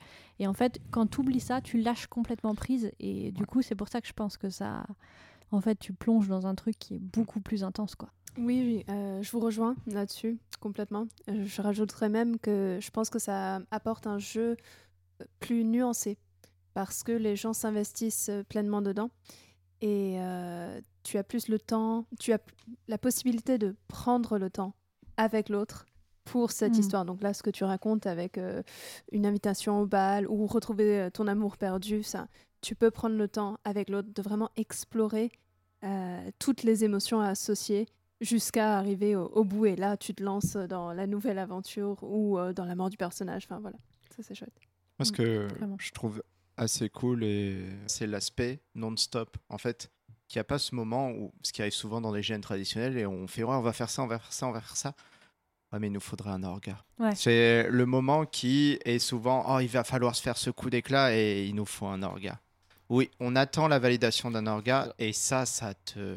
Ça arrive aussi. Hein. Ouais, ça, peut arrive, arriver. mais ça peut arriver. J'ai l'impression que c'est, ça reste quand même plutôt du, c'est du continu parce que souvent tu te rends compte que dans un gène avec des, beaucoup de règles, ben, il faut passer à l'orga parce que tu veux pas chanter leur truc, tu mm. veux pas. Mais je trouve que on va le jouer différemment dans du mm. sans règles. C'est-à-dire que dans du, euh, dans du GNRL, moi j'ai vu souvent le quand vous faites ça, euh, valider le truc avec l'orga, faut que tu ailles chercher l'orga quoi, pour qu'il regarde avec toi. Donc t'attends que l'orga soit venu et qu'il puisse te dire à l'instant T. Là, imaginons tu fais un truc de vision, et ben en fait tu fais euh, tout le truc de vision nanana, et puis en fait tu dis, tu vas dire à tes autres joueurs, j'ai besoin d'un temps de récupération avant de avant de machin, tu vas dire euh, ok j'aurai j'aurai le ça va venir, ça va prendre un peu de temps. Pour le soin c'est pareil, tu peux dire que ça prend un peu de temps, peu importe. Et à ce moment-là, bah, quand tu croises l'orga, tu lui demandes et ça change la donne. Moi j'ai le sentiment que tu le joues pas forcément de la même façon. Alors ça peut être assez rapide aussi. Par exemple la vision, tu peux chaque joueur peut avoir une sorte de petite bourse ou un petit sac où il aura par exemple les papiers de vision ou les choses comme ça. Donc il fait la vision, ça se fait en jeu il arrive, il tend le papier, il y a la vision. La vision est faite en jeu, en direct, et ça roule. En fait, on aura peut-être besoin de validation sur la mort d'un joueur, par exemple, ou euh, sur quelque chose qui va vraiment impacter le jeu. Pour le reste, c'est plutôt libre. Et, encore une fois, c'est la question de la confiance, en fait. Si les joueurs se font confiance les uns les autres, les orgas font confiance à leurs joueurs aussi, en fait. Et, euh, et du coup, ils laissent de la liberté à leurs joueurs. En parlant de tout ça, ça me fait penser à un autre petit défaut de cet univers, c'est salissant. Ceux qui, ceux qui tiennent à leur costume ou choses comme ça, on parlait de se faire cracher du thé. J'ai l'impression qu'on néglige pas la barbaque. Hein. Mais euh, genre, nous, une fois, on a dû chasser en forêt. Il avait caché un mouton complet, bon sur sa broche, hein, donc euh, il courait pas trop, mais en haut d'un arbre. J'ai dû monter sur les épaules d'un copain pour démonter ça, et à ce moment-là, tu as des vélociraptors dans des costumes plus vrais que nature qui sortent des fougères. On était deux. C'était un jeune pirate, c'est ça Ouais, c'était le jeune pirate, ça me paraît Notre intention. Ils vont très très loin, le jeune pirate. C'est un fantasy qui est excellent. C'était le rhum ou Non, pas encore à ce temps-là. C'est un vrai mouton qui a été ah ramené au campement. Et on a dû hein. ramener, voilà, on a dû ramener le mouton avec les broches sur l'épaule, avec les raptors au cul. C'était parfait. Ah Une pensée à nos amis véganes. Hein. Ah non, pas, pas, pas là-bas. De la même façon, une fois, on avait organisé un, jeu comme ça où il fallait trouver un coffre. Et ben, le coffre, on l'a enterré à 1m50 sous terre. Euh, on est allé deux semaines avant. On est allé deux semaines avant sur le terrain pour euh, creuser. Quand la terre a changé de couleur, on a fait un autre tas pour les remettre dans l'ordre, etc., pour que ce soit le plus crédible possible. Et du coup, bah, les joueurs, ils étaient euh, littéralement dans le trou de, euh, de, de, terre, à creuser à main nue. Euh. on avait mis une pelle, mais ils étaient trop excités. T'as dit quoi Quelle idée de creuser C'est pas tout le génère. Ah, génial, j'adore. On, a, on avait mis une pelle, mais euh, ils étaient trop excités. Alors ils sont allés plusieurs. Ils étaient, enfin, ils étaient dans le trou. Ils s'y sont mis eux-mêmes et ils étaient en train de creuser en enlevant la terre. Enfin, clairement, c'est salissant, quoi. Effectivement, il faut pas. Euh, Moi, je me rappelle aussi de la porte qu'on a murée en... sur Cineris où un joueur arrive devant cette porte et fait bah, C'est muré, ouais. Je peux la défoncer? Fais ce que tu veux. Bah, fais ce que tu veux. Alors, j'avoue qu'à ce moment-là, moi, dans ma tête, si j'avais peur, je fais idiot comme je suis, c'est je prends une pioche et j'attaque le mur. Hein. S'il y a une porte, c'est qu'il y a peut-être un piège derrière. Là, on aurait été emmerdé en tant que gars. Mais le gars, il avait l'air tellement heureux de le défoncer ce mur. Eh bien, puisqu'on est dans la phase des petites anecdotes, on va continuer dessus. Est-ce que vous en avez une ou plusieurs vraiment sur le sans règle, sur un truc sans règle que vous avez mis en place, des choses comme ça, ou que vous avez vécu? Moi, j'ai un exemple de moment où j'ai pas pigé et où j'ai dû changer ma façon de faire euh, au fur et à mesure. C'est la première fois que, encore une fois, Buccaneers, parce que forcément c'est là où on a découvert le, le sans règle, euh, il y a un mec qui est venu, qui sort d'un fourret. Euh, il était en pagne avec de la peinture euh, un peu tribal, etc. Et il fait des genres de, des genres de mouvements trop bizarres. Et en fait, moi, c'est c'est là où il y a quand même une question d'habitude et puis aussi de construction partagée avec les autres joueurs. C'est que moi, je me suis retrouvée en face de ça toute seule. J'ai pas du tout compris ce qu'il faisait.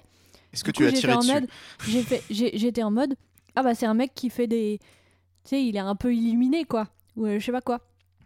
Et puis euh, du coup je me casse mais sans réagir plus que ça à ce qu'il fait.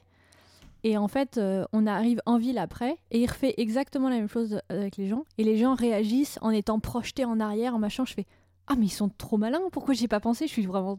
Et en fait, ça, vraiment, je me suis dit c'est là qu'il y a quand même une question d'habitude à se dire en fait il s'est passé un truc je vais inventer une réaction euh, ce sera celle d'être expulsé et j'y ai pas pensé et c'est là que je me suis dit j'ai quand même moins d'expérience dans le truc que les euh, que les, que les anciens qui ont l'habitude bah mais du coup, voilà, c'est assez rigolo de, de voir que moi-même, je me. Mais bon, du coup, on considère que ça n'a pas marché sur moi au, au, début, puis ça a marché à la suite, parce que du coup, après. Tu avais mal entendu l'incantation, tu l'avais mal composé. Ah, il a pas voyé Sclabada, alors c'est sûr, j'ai pas été projeté. Ah, toi, t'étais résistante hein, à ce moment-là.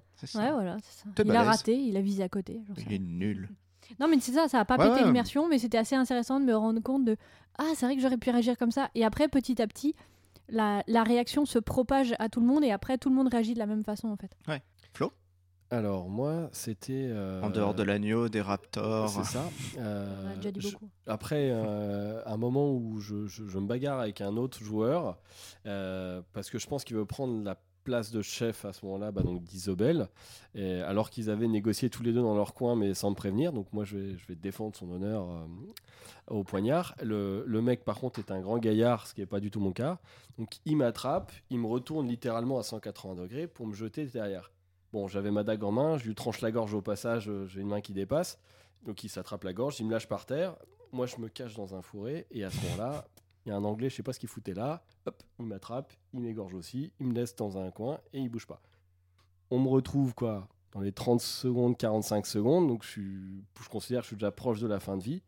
Et euh, une joueuse se jette sur moi et là euh, commence et effectivement débuter aussi dans le sans règle et à ce moment-là euh, me dit bon bah par la grâce de la magie enfin j'ai plus le texte exact hein, tu, tu m'excuseras si tu nous écoutes bah tu t'en sors et, et j'ai pas trouvé ça beau à ce moment-là et j'ai préféré choisir de mourir alors qu'on était le vendredi soir hein. on venait de démarrer il y a moins d'une heure. Et mon personnage a dit bah non je préfère qu'il s'arrête là parce que j'ai pas trouvé ce moment assez intense. Alors j'aurais bien aimé le garder quand même. Et voilà, donc le sans règle donne aussi là-dessus, c'est que l'intensité va aussi faire jouer ta réaction. Et par la suite, elle a eu des scènes beaucoup plus intenses. Elle s'est bien immergée, elle a vraiment évolué euh, au fur et à mesure du temps. Mais c'est vrai qu'à son tout début, sur le dé, voilà, j'étais ouais triste. Bon, tant pis. Cyril?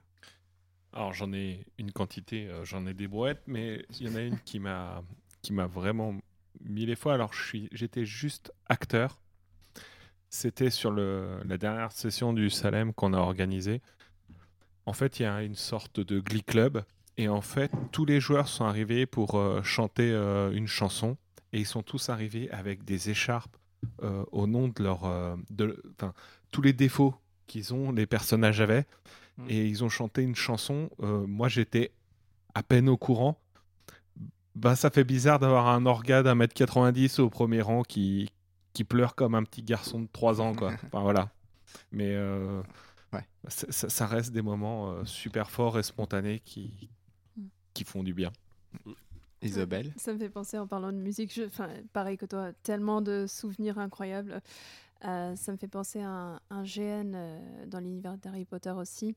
Et lors d'une performance artistique, mon personnage a chanté une chanson et il y avait euh, plusieurs personnes en face qui me regardaient et qui à ce moment-là venaient d'apprendre quelque chose d'important sur mon personnage et je voyais la haine dans leurs yeux quand ils me regardaient et du coup en chantant j'avais la voix qui tremblait, mais je le faisais quand même parce que j'étais un personnage fier, tu vois.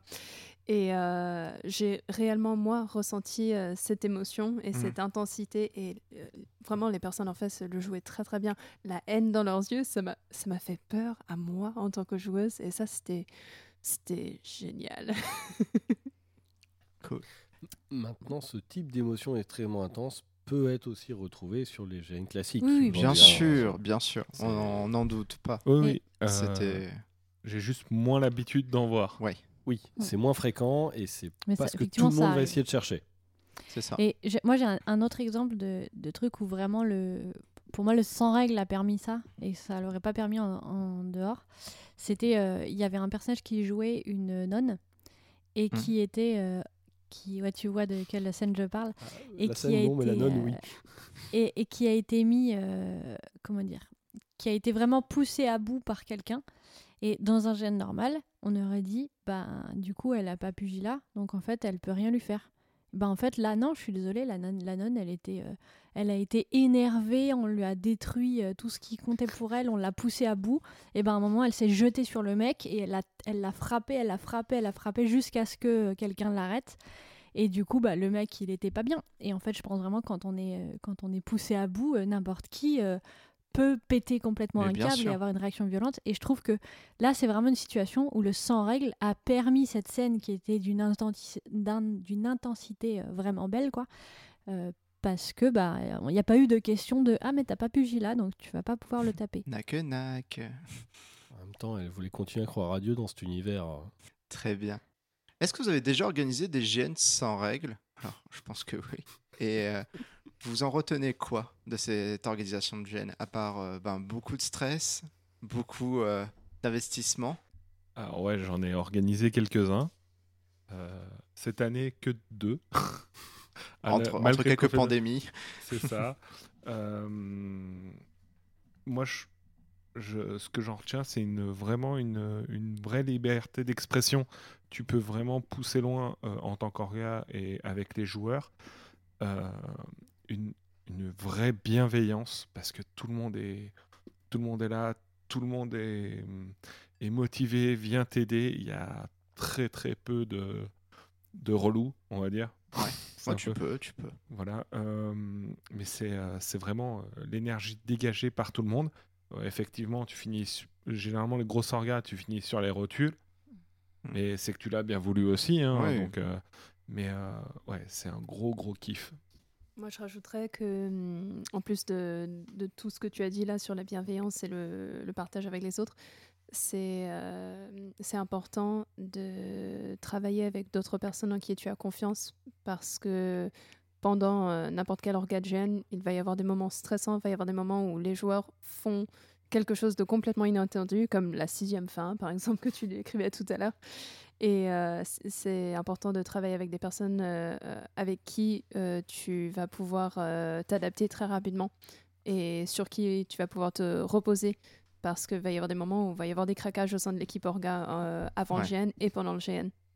Il va y avoir des tensions dans l'équipe. Quoi. des tensions, donc il faut que tu saches que les gens qui vont improviser, euh, ils vont peut-être pas aller dans ton sens. Il faut aussi être prêt à accepter que, mm. on, comme on, leur gars présent, c'est lui qui va improviser, qui va lancer la suite. Bah, il faut que tout le monde soit prêt à dire ok, euh, j'avais pas forcément ça en tête, mais on, part dans cette ligne et on, va la suivre. Et c'est vrai que moi je trouvais très important dans, dans ce qu'on avait choisi comme organisation, c'est que dans chaque groupe, il y avait un orga qui était donc PNJ, mais qui n'avait aucune importance dans chacun de ces groupes et qui suivait le groupe, alors quand il se séparait ou qui restait à la base, mais qui permet d'avoir toujours aussi un orga facile à obtenir pour mm. n'importe quel joueur. Il savait que dans, voilà, sur le camp de base, il y avait trois endroits où on trouvait au moins un mm. orga euh, facilement. Mais euh, pour moi, on parlait des orgas, mais euh, ce qui moi, j'ai découvert vraiment des frères et des, enfin, des amis euh, mm. vraiment proches. Euh, c'est comme une famille ou une coloc, quoi. On s'engueule tout le temps. On se dispute, mais qu'est-ce qu'on s'aime à, à, n'importe quel moment du GN. J'ai jamais autant insulté des gens tout en les aimant, hein. mais euh, ça reste vraiment mes meilleurs amis. Il y a moyen de créer une sitcom dessus. Ouais, c'est ça. Sitcom d'Orga ça va, je t'ai vendu quand même. On l'appellera No Spoil. ça peut être drôle pour, moi, ce qui est kiffant dans le fait d'organiser des GN sans règles, c'est euh, de voir les gens qui kiffent ce qu'ils sont en train de faire parce qu'ils sont à fond dedans, qui vont, comme je l'ai dit tout à l'heure, spontanément créer des trucs de jeu. On a parlé de, des, médecins qui s'empoisonnaient, euh, qui, quand ils sont touchés par des lianes, de ceux qui ont voulu créer une armure euh, pour voilà, tous des trucs qu'on n'a pas du tout imaginé, qu'on n'a pas du tout prévu, et en fait, il y a une créativité incroyable. Et moi, ce, qui ce que j'ai adoré derrière ça, c'est de voir certains joueurs qui étaient chez nous et qui ont tellement aimé l'expérience qu'ils ont eux aussi envie de la partager après, qui après eux aussi se mettent à organiser des chaînes sans règles. Et j'ai vraiment l'impression qu'il y a vraiment un, un, truc trop chouette en fait à, à, voir tout le monde kiffer, voir tout le monde créer et après. Et à euh, transmettre. Et à transmettre, voilà. je sais que le truc qui m'a le plus surpris, c'était quand ils ont voulu créer de l'eau. On dit que l'eau est difficile, d'accord. Le gars est parti dans le marécage, il est revenu avec son bidon d'eau. Il dit Bon, alors, je vais faire ça, ça, ça, ça. Je non, non, tu dis rien. Fais. On voit après. J'ai un joueur qui a passé deux heures et demie sous une tente à essayer de faire chauffer l'eau avec une loupe et des choses. Mais n'importe quoi. Et puis, il fait. À la fin, il a une petite fiole d'eau. Il me dit eh Bon, si je la bois, ça fait quoi? Je sais pas, tu l'as bu? Eh, toi là, viens, viens. Hop, fais boire. Puis il me regarde. Je fais Bah, on en parle tout à l'heure. laissons, laissons cogiter. J'ai une anecdote comme ça aussi. Il y a un joueur sur le Salem il a passé tout son jeu à essayer de trouver son totem animal. Euh, voilà, il est à fond dedans. Et euh, je lui disais, c'était mort. Enfin, il venait souvent mort. Et je lui disais, c'est compliqué. Et à un moment, il réussit euh, avec une autre joueuse une quête qui pourrait le débloquer. Et là, il se dit, je vais le chercher. Moi, je regarde le temps. Il pleut, il y a de la grêle. Enfin, c'est horrible. Et là, il se met torse nu. Il court. Il me fait, j'y vais. Hein. Je fais, ouais, ouais. on verra mais il court, je le vois se jeter dans un bosquet de ronces, enfin ressortir, il est ressorti des, avec des, des plaies, des trucs. Je fais, bon, déjà on va appeler l'infirmerie, euh, on va voir ça avec nos médecins.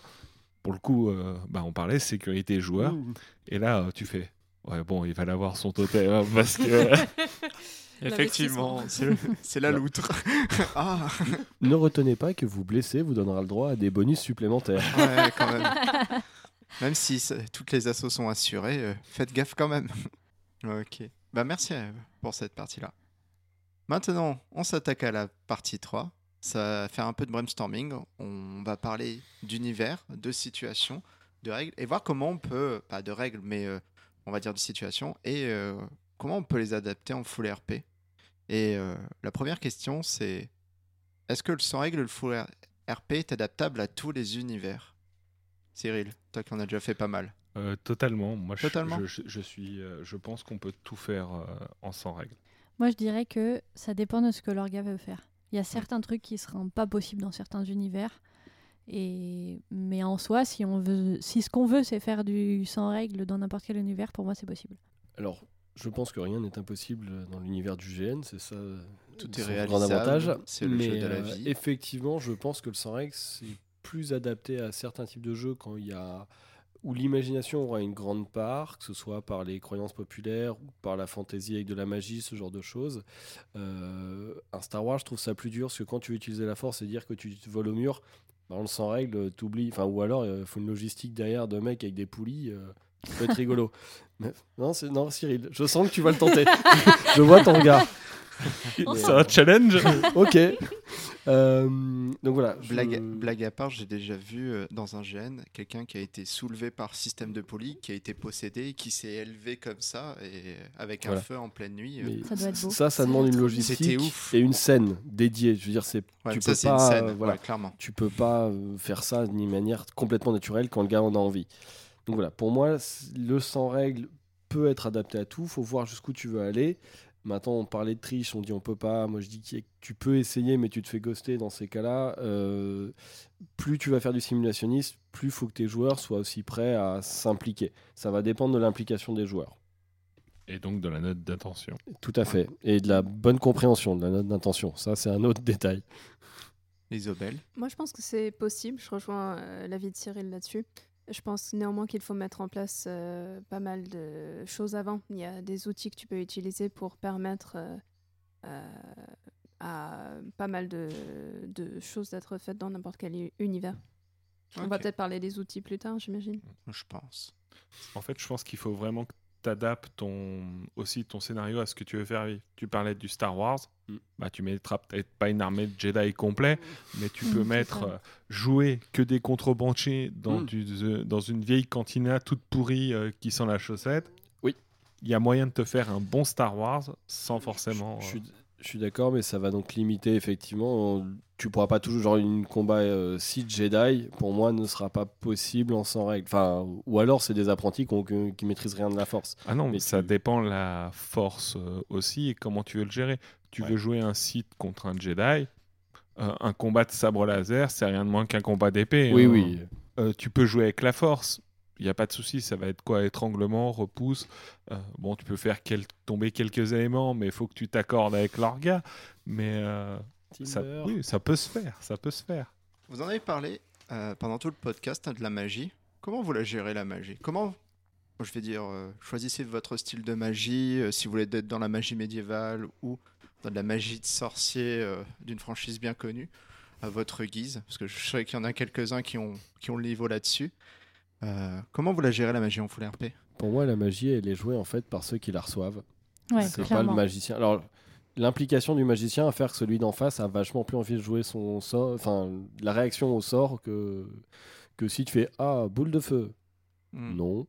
Si tu le vois incanter, passer du temps et faire des beaux gestes, bah tu vas réagir à ces soit en essayant de sauter pour éviter cette boule, euh, soit en la prenant et en partant hurlant en disant je brûle. Et c'est là où tu as un copain qui arrive avec un petit lance-flamme pour t'aider, mais bon, ça c'est de l'implication après. moi je, dirais pareil, en fait, pour moi c'est exactement, tu as mis le doigt sur le truc, c'est le, ceux qui reçoivent qui jouent. C'est-à-dire que tu peux pas, euh, tu peux pas vraiment décider de ce qui va se passer. Par contre, tu peux décider que tu fais un truc qui ressemble à de la magie. Tu essayes de rendre ça le plus euh, spectaculaire possible pour convaincre les gens que ce que tu fais c'est vrai, que ça marche. Et après, bah, en fonction de comment ils vont réagir, euh, bah du coup euh, tu sauras ce que fait ton truc quoi en gros. Mais euh, ou alors bah pour moi du coup il faut commencer à mettre des règles et là c'est pas possible. Mais franchement je pense qu'il y a plein de situations où en fait c'est pas très grave si les gens réagissent pas exactement comme t'avais prévu exactement et ça fait mm. quand même des scènes euh, parfaites quoi. Excuse-moi je reprends la parole. J'ai un tout petit exemple sur un Cthulhu où on avait un groupe auquel j'appartenais qu'on appelait les sceptiques où effectivement tu avais des cultistes qui lançaient des cérémonies, des petits rituels, et tu avais ceux qui croyaient, qui, qui vivaient la chose, et on était quatre sacs à côté. Euh, sceptiques, on fait mais ça fait rien, c'est n'importe quoi. Et c'était très drôle cette dichotomie entre les deux personnes, enfin deux types de personnages, ceux qui croyaient en Cthulhu et en, au mythe, et euh, ceux qui disaient mais c'est n'importe quoi. En fait, moi je pense que ça dépend déjà du type de magie, de l'implication des joueurs, parce que entre celui qui va recevoir le sort, celui qui va le lancer, euh, on est parti plutôt là sur de la magie, on va dire, médiévale. Euh, suivant euh, ce qui est prévu aussi par les orgas, c'est pareil. Si on est dans du médiéval pur, le gars qui te sort son incantation, tu vas pas trop la croire. Hmm. S'il y a un gars qui a les, qui a les pouvoirs, que c'est matché avec les orgas, qui fait bon, allez, là je balance colonne de flamme, et là tu as une colonne de flamme qui sort, les gens vont tout de suite aussi le croire. Ça dépend aussi, comme on disait, de l'implication. Hmm. Euh, sur du, on va dire, sorcier Harry Potter, tu as la baguette magique, tu pointes, tu lances le sort. Certains sorts sont autorisés ou pas euh, avant le jeu. Généralement, tu es assez libre. Euh, et puis, bah, tu t'amuses autour de ça. je prends l'exemple de l'Azkaban. Donc on joue dans la prison sorcier à Azkaban. Bah, tu peux lancer tous les sorts que tu veux, t'as pas de baguette. Donc euh, mm. on te regarde, on fait bah, bichette, ça fonctionne pas. Mais euh, c'est euh, là, ça restera autour de l'immersion, mais tu peux t'arranger avec un orga ou un truc comme ça si c'est prévu pour mm. balancer des effets waouh qui peuvent plaire à tout le monde. Ok. Comment on gère des effets dits invisibles? La radiation, la fumée, la télékinésie, c'est la magie aussi, cela dit. Ouais, oui, ben, je dirais plus les trucs euh, genre la fumée psychédélique, le truc genre où l'air est empoisonné, euh, comment euh, Tu peux le gérer très bêtement avec des panneaux. nous, on avait mis une zone empoisonnée, on avait mis un gros panneau avec une tête de mort avec les fémurs croisés. Alors oui, mais du coup, ça n'avait pas marché. Ils n'avaient pas vu et du coup, ils n'avaient pas réagi comme il fallait. C'est vrai mauvais souvenir, mauvais exemple. c'est intéressant de voir que ça peut être un truc à faire, mais il faut pas, euh, faut pas, euh, se baser que là-dessus. Quoi. Il y a, comme on disait tout à l'heure pour l'exemple de la radioactivité, c'est euh, effectivement là, j'étais à côté en train de dire à la personne ce qui vivait. Ça aurait été plus intelligent avec le recul de se dire j'aurais dû, un personnage lambda aurait dû aller avec lui et vivre les, ce qu'on voulait à peu près être joué mm. pour que le joueur puisse comme ça, il copie sur lui. Ouais, par, voilà. ouais. par mimétisme, ah, voilà, voilà ce qu'on vit. quoi. Euh, il y a ça, il y a quoi d'autre? Bah, Il y a plein de choses en fait. Moi je pense que euh, quand tu veux faire vivre des effets euh, différents comme ça, c'est important que l'organisation réfléchisse à plusieurs possibilités en amont et que tu mettes tout en place euh, dès lors de la première rencontre avec cet élément. Donc, imaginons que ce soit de la radiation, il faut que tu aies à la fois ton panneau, que tu aies euh, des infos dans le background comme quoi il existe de la radiation dans ce monde. Euh, il faut qu'il y ait des PNJ qui vont mourir sur place pour pouvoir montrer à tout le monde attention, cette zone est dangereuse. Il y a plusieurs choses qui, qui doivent l'accompagner en même temps parce que sinon, si aucun joueur sur place ne pense à réagir de cette manière-là, bah, du coup, ce n'est pas une réalité dans cet univers. Alors, euh, en tant qu'orga, ta responsabilité, si c'est ça que tu veux amener en jeu, mm. c'est de mettre tout en place pour qu'il n'ait que à réagir à ça. Et après, le jeu, il se lance tout seul. Mais il faut d'abord qu'il y ait cette, euh, cette première euh, étincelle, si tu veux. Moi, en tant que gros geek et orga, je, donc je partage que, ce que dit Florent et Iso. Je rajouterais, on peut faire tellement en tant qu'orga surtout avec les technologies de maintenant, on peut faire un faux compteur GGR qui s'affole devant une zone radioactive. Euh, un peu de fluorescéine, euh, c'est un liquide qui, je vois très bien. Euh, avec une sorte de néon noir un peu caché. ça te donne un effet radioactif que les joueurs veulent pas approcher. Tu mets un faux cadavre fait avec du plastique qui est mm. collé à côté, rien que l'immersion, les gens vont déjà adhérer. Et en fait, il y a énormément de choses que tu peux gérer maintenant par la technologie et intégrer les trucs. Euh, avoir, c'est facile. Euh, un émetteur Wi-Fi ou des choses comme ça, euh, quand tu arrives, ça capte un signal, tu peux avoir un, récepteur sur ton bras ou un truc qui te dit oula, ça pue. Ben, ça te fait déjà aussi des effets magiques en disant attends, j'ai pas un bon feeling, par exemple pour gérer la force ou des choses comme ça. On peut, grâce aux nouvelles techno, pour pas trop cher, euh, se ressortir avec des, gestions en total RP. Et euh, enfin, je vais faire un bras robotisé, par exemple, ou euh, avec plein de LED dessus. On parlait de LED au tout début. Une passion et pour les LED, effectivement. C'est ça. et en fait, il était piloté en Bluetooth, sauf que c'est pas moi qui le pilotais, c'est les orgas. Donc à un moment, je fais putain, je vais t'en mettre une. Je passe le bras en rouge et les organes vont leur passer en bleu, c'est-à-dire, bah non, ton bras, il fait juste coucou, quoi. et là, tu fais, je t'en remettrai une, mais plus tard. Main. Voilà. Enfin, il y a vraiment, je pense que faut pas négliger en ce moment les nouvelles techno. C'est vrai que c'est un bon conseil. C'est donner, ouais, d'investir dans des moyens qui vont permettre aux gens de mm. jouer au mieux leur, leur roleplay. Mais, pour ça, ça demande des organisations assez robustes, des associations qui vont perdurer un peu dans le temps, parce que c'est des investissements. Ouais. Euh, c'est vrai que je pense que des assos ou des gens qui ont envie d'organiser un GN et qui vont pas forcément aller plus loin ne prendront pas cet investissement financier ou ce genre de choses avec euh, ce matériel. C'est à discuter. Il y a certaines assos qui ont déjà du matériel. Il y a certains organisateurs qui sont prêts à aider euh, des jeunes orgas qui s'y mettent ou des jeunes organisations qui ont peut-être pas forcément les coûts c'est, bah, je vais donner Eragière, mais Eragière, on a un stock de matos ou techniques où on est tous prêts à aider. Faut pas hésiter, quoi. Ok. Alors, on va parler des armes à feu parce que les nerfs, ben, c'est pas super efficace et selon l'univers, c'est pas souvent esthétique. L'airsoft, ça fait mal. Comment on le gère les armes à feu dans le full RP Alors, Pen, Paintball. paintball. Parce qu'on aime dégalasser les costumes, alors on y va jusqu'au bout. Moi, je pense que déjà, euh, c'est vrai qu'il y a des défauts, mais les nerfs et l'air sortent, ça peut être une solution. Mhm. Et sinon, moi, j'ai effectivement, comme on en a déjà parlé tout à l'heure, j'aimais beaucoup la, la situation d'avoir des pétards dans ton arme à feu. Et en fait, c'est le bruit. Et en fait, bah, si tu vois que le flingue est pointé vers toi et que tu tombes, et bah, euh, tu, tu tombes. Mhm. Si tu le vois pas, bah, tu t'es pas pris la balle. Et mhm. s'il y a trois personnes qui ballent, et bah, c'était un super coup. S'il y a trois personnes qui tombent, c'est un super coup. Mais là, ça va dans le sens où euh, ben, tu as été surpris parce que tu te tournes, tu vois le fusil, mais si ça finit en un règlement au kick oral, quoi, genre tout le monde est derrière les tables en train de tirer. c'est au moment où ça fait pan que. Ok, d'accord. Pour moi, encore une fois, le but, c'est d'aller le plus loin dans l'immersion. Un mhm. flingue, ça fait pan. Euh, si ça fait pas pan, je vais avoir plus de mal à, y croire. Non, mais d'accord, ça fait pan, mais quand il y a des pans de tous les côtés et que. Bah, tout le monde tombe. Ok. Tu t'arranges avec toi-même. Hein. Il y a un moment, tu iras au sol si tu vois que tu es pris par trois côtés. Hein. Après, c'est toi qui choisis. Euh, tu tombes quand tu veux.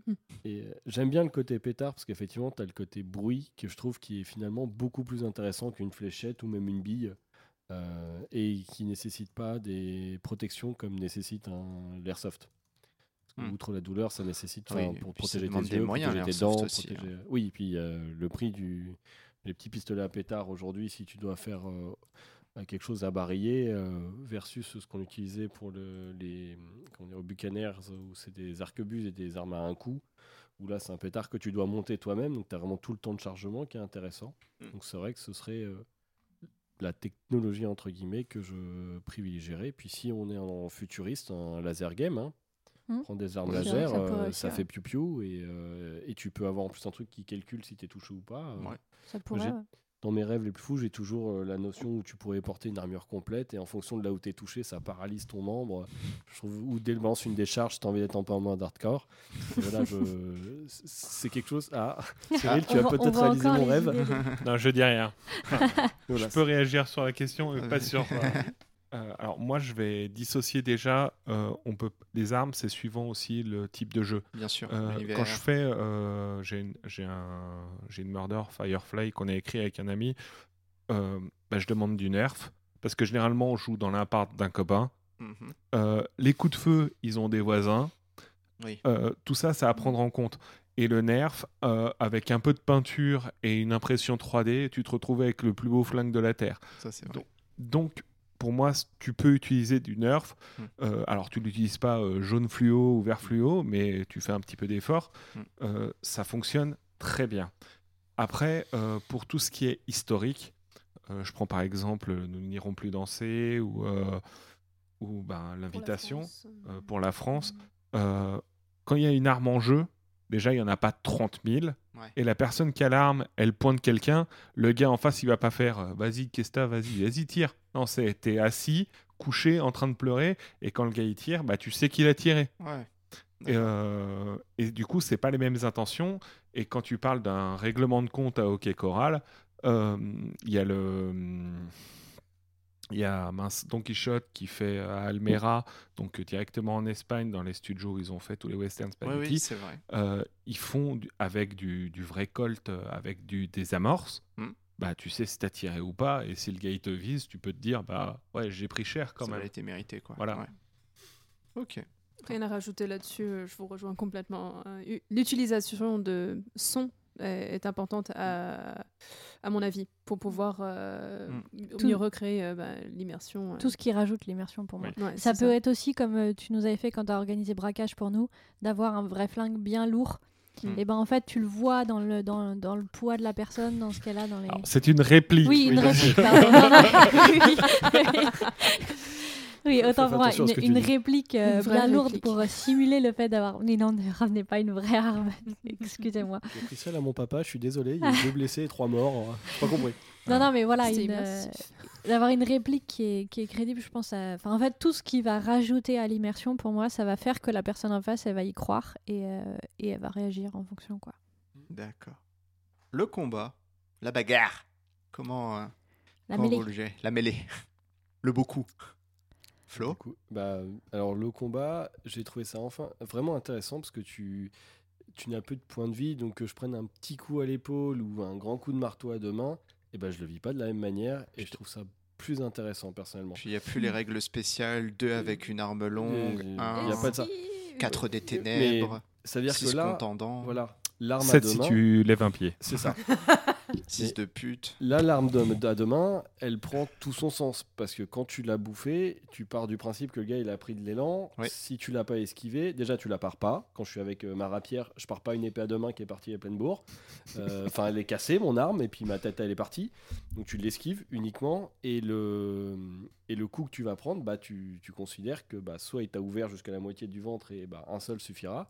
Et quand moi, bah, j'ai mis 3-4 petites touches, ok, il commence à saigner le gars, mais je le fatigue, le but. Et donc vraiment, l'arme que tu utilises change toute ta manière de jouer Mm. et de réfléchir, et je trouve ça super intéressant. Et là, le poignard prend enfin son sens. Arriver au corps à corps de quelqu'un pour lui mettre trois coups de- dans, dans Pour le l'art, suriner. ouais. bah, c'est beaucoup plus intéressant que de finalement prendre une grande arme euh, ou ma lance et euh, d'arroser de loin euh, en faisant la balayette comme on le fait aujourd'hui en combat de GN. Et la lance, dans ce style de GN, souvent on autorise les stocks gentiment.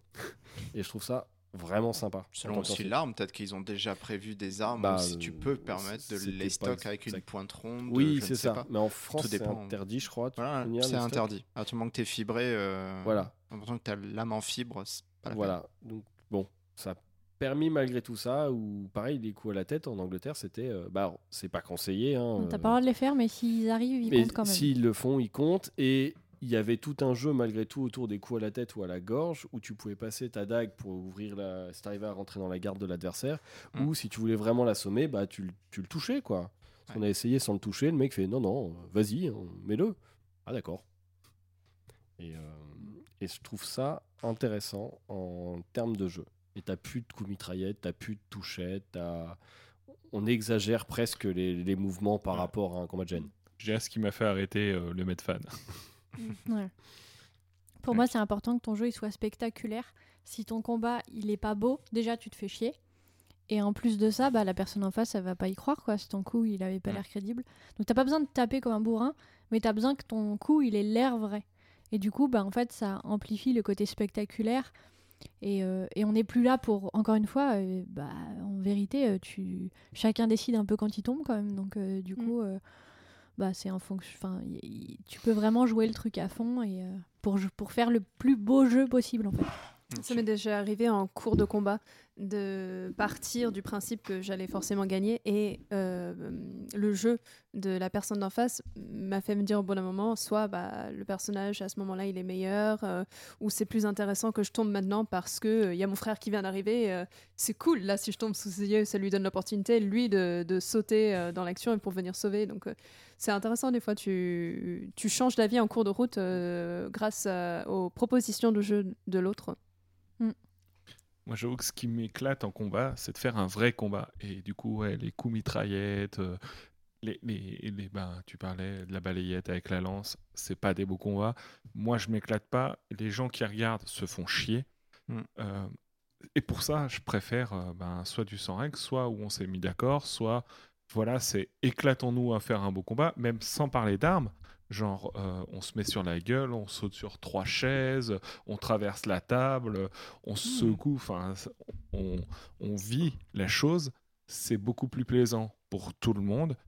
Et, euh, et oui, ça m'est même arrivé de faire du, du mince, de l'escrime avec des vraies armes parce que ben, on était entre deux escrimeurs. Ça passait tout seul. L'intensité était là.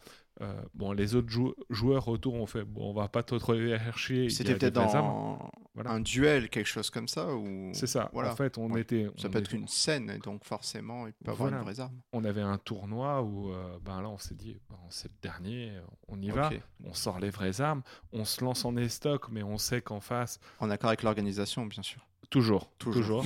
Et, euh, les vrais flingues, les vraies épées, toujours dans l'accord avec les répliques de flingues. non, les répliques. Et, euh, et, du coup, ben pareil, quand tu lances les stocks, tu tu pointes pas, tu prépares mhm. et il le voit arriver, il fait son esquive.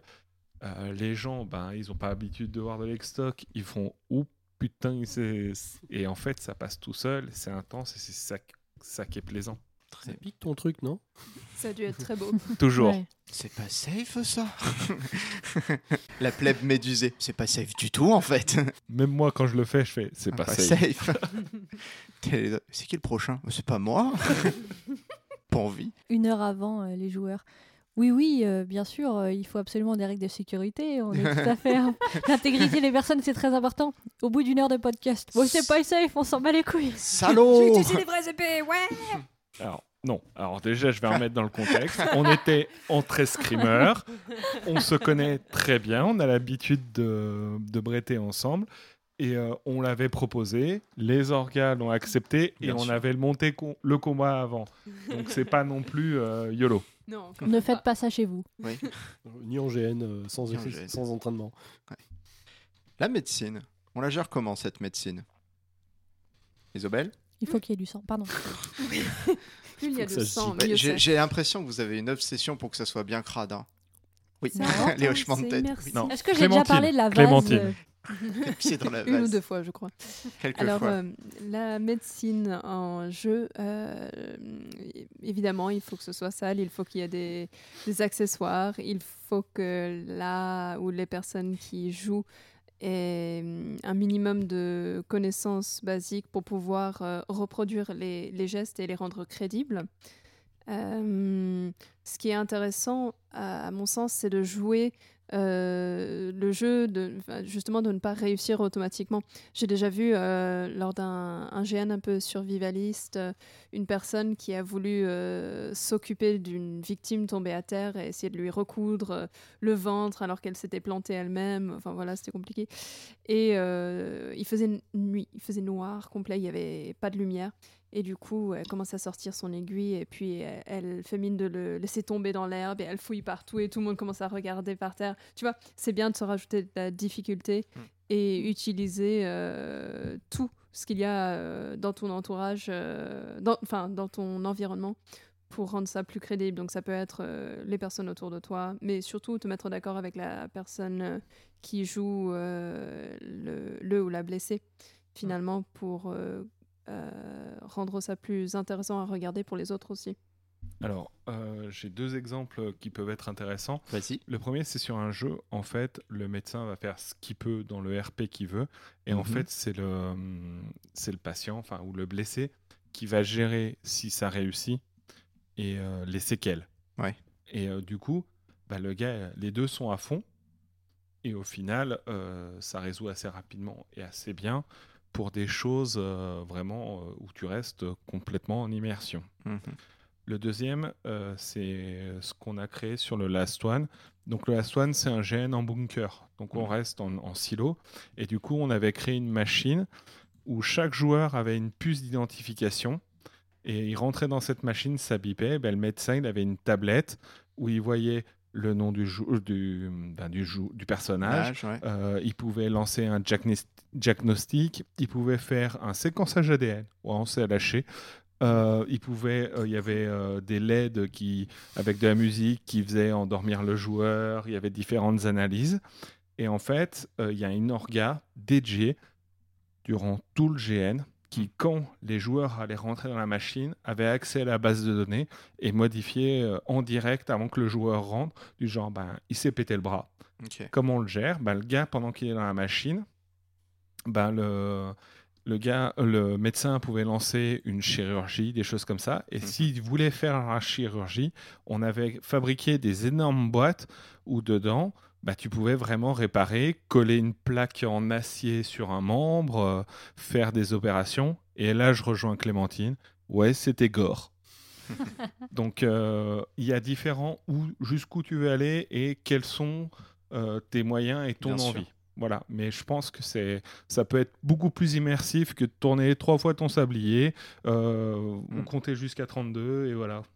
Ouais, du coup, comme je l'ai dit tout à l'heure, je pense qu'il faut qu'il y ait du, enfin, alors pas forcément du sang, mais en gros, il faut que ce soit euh, organique. C'est comme on, c'est comme on l'a dit.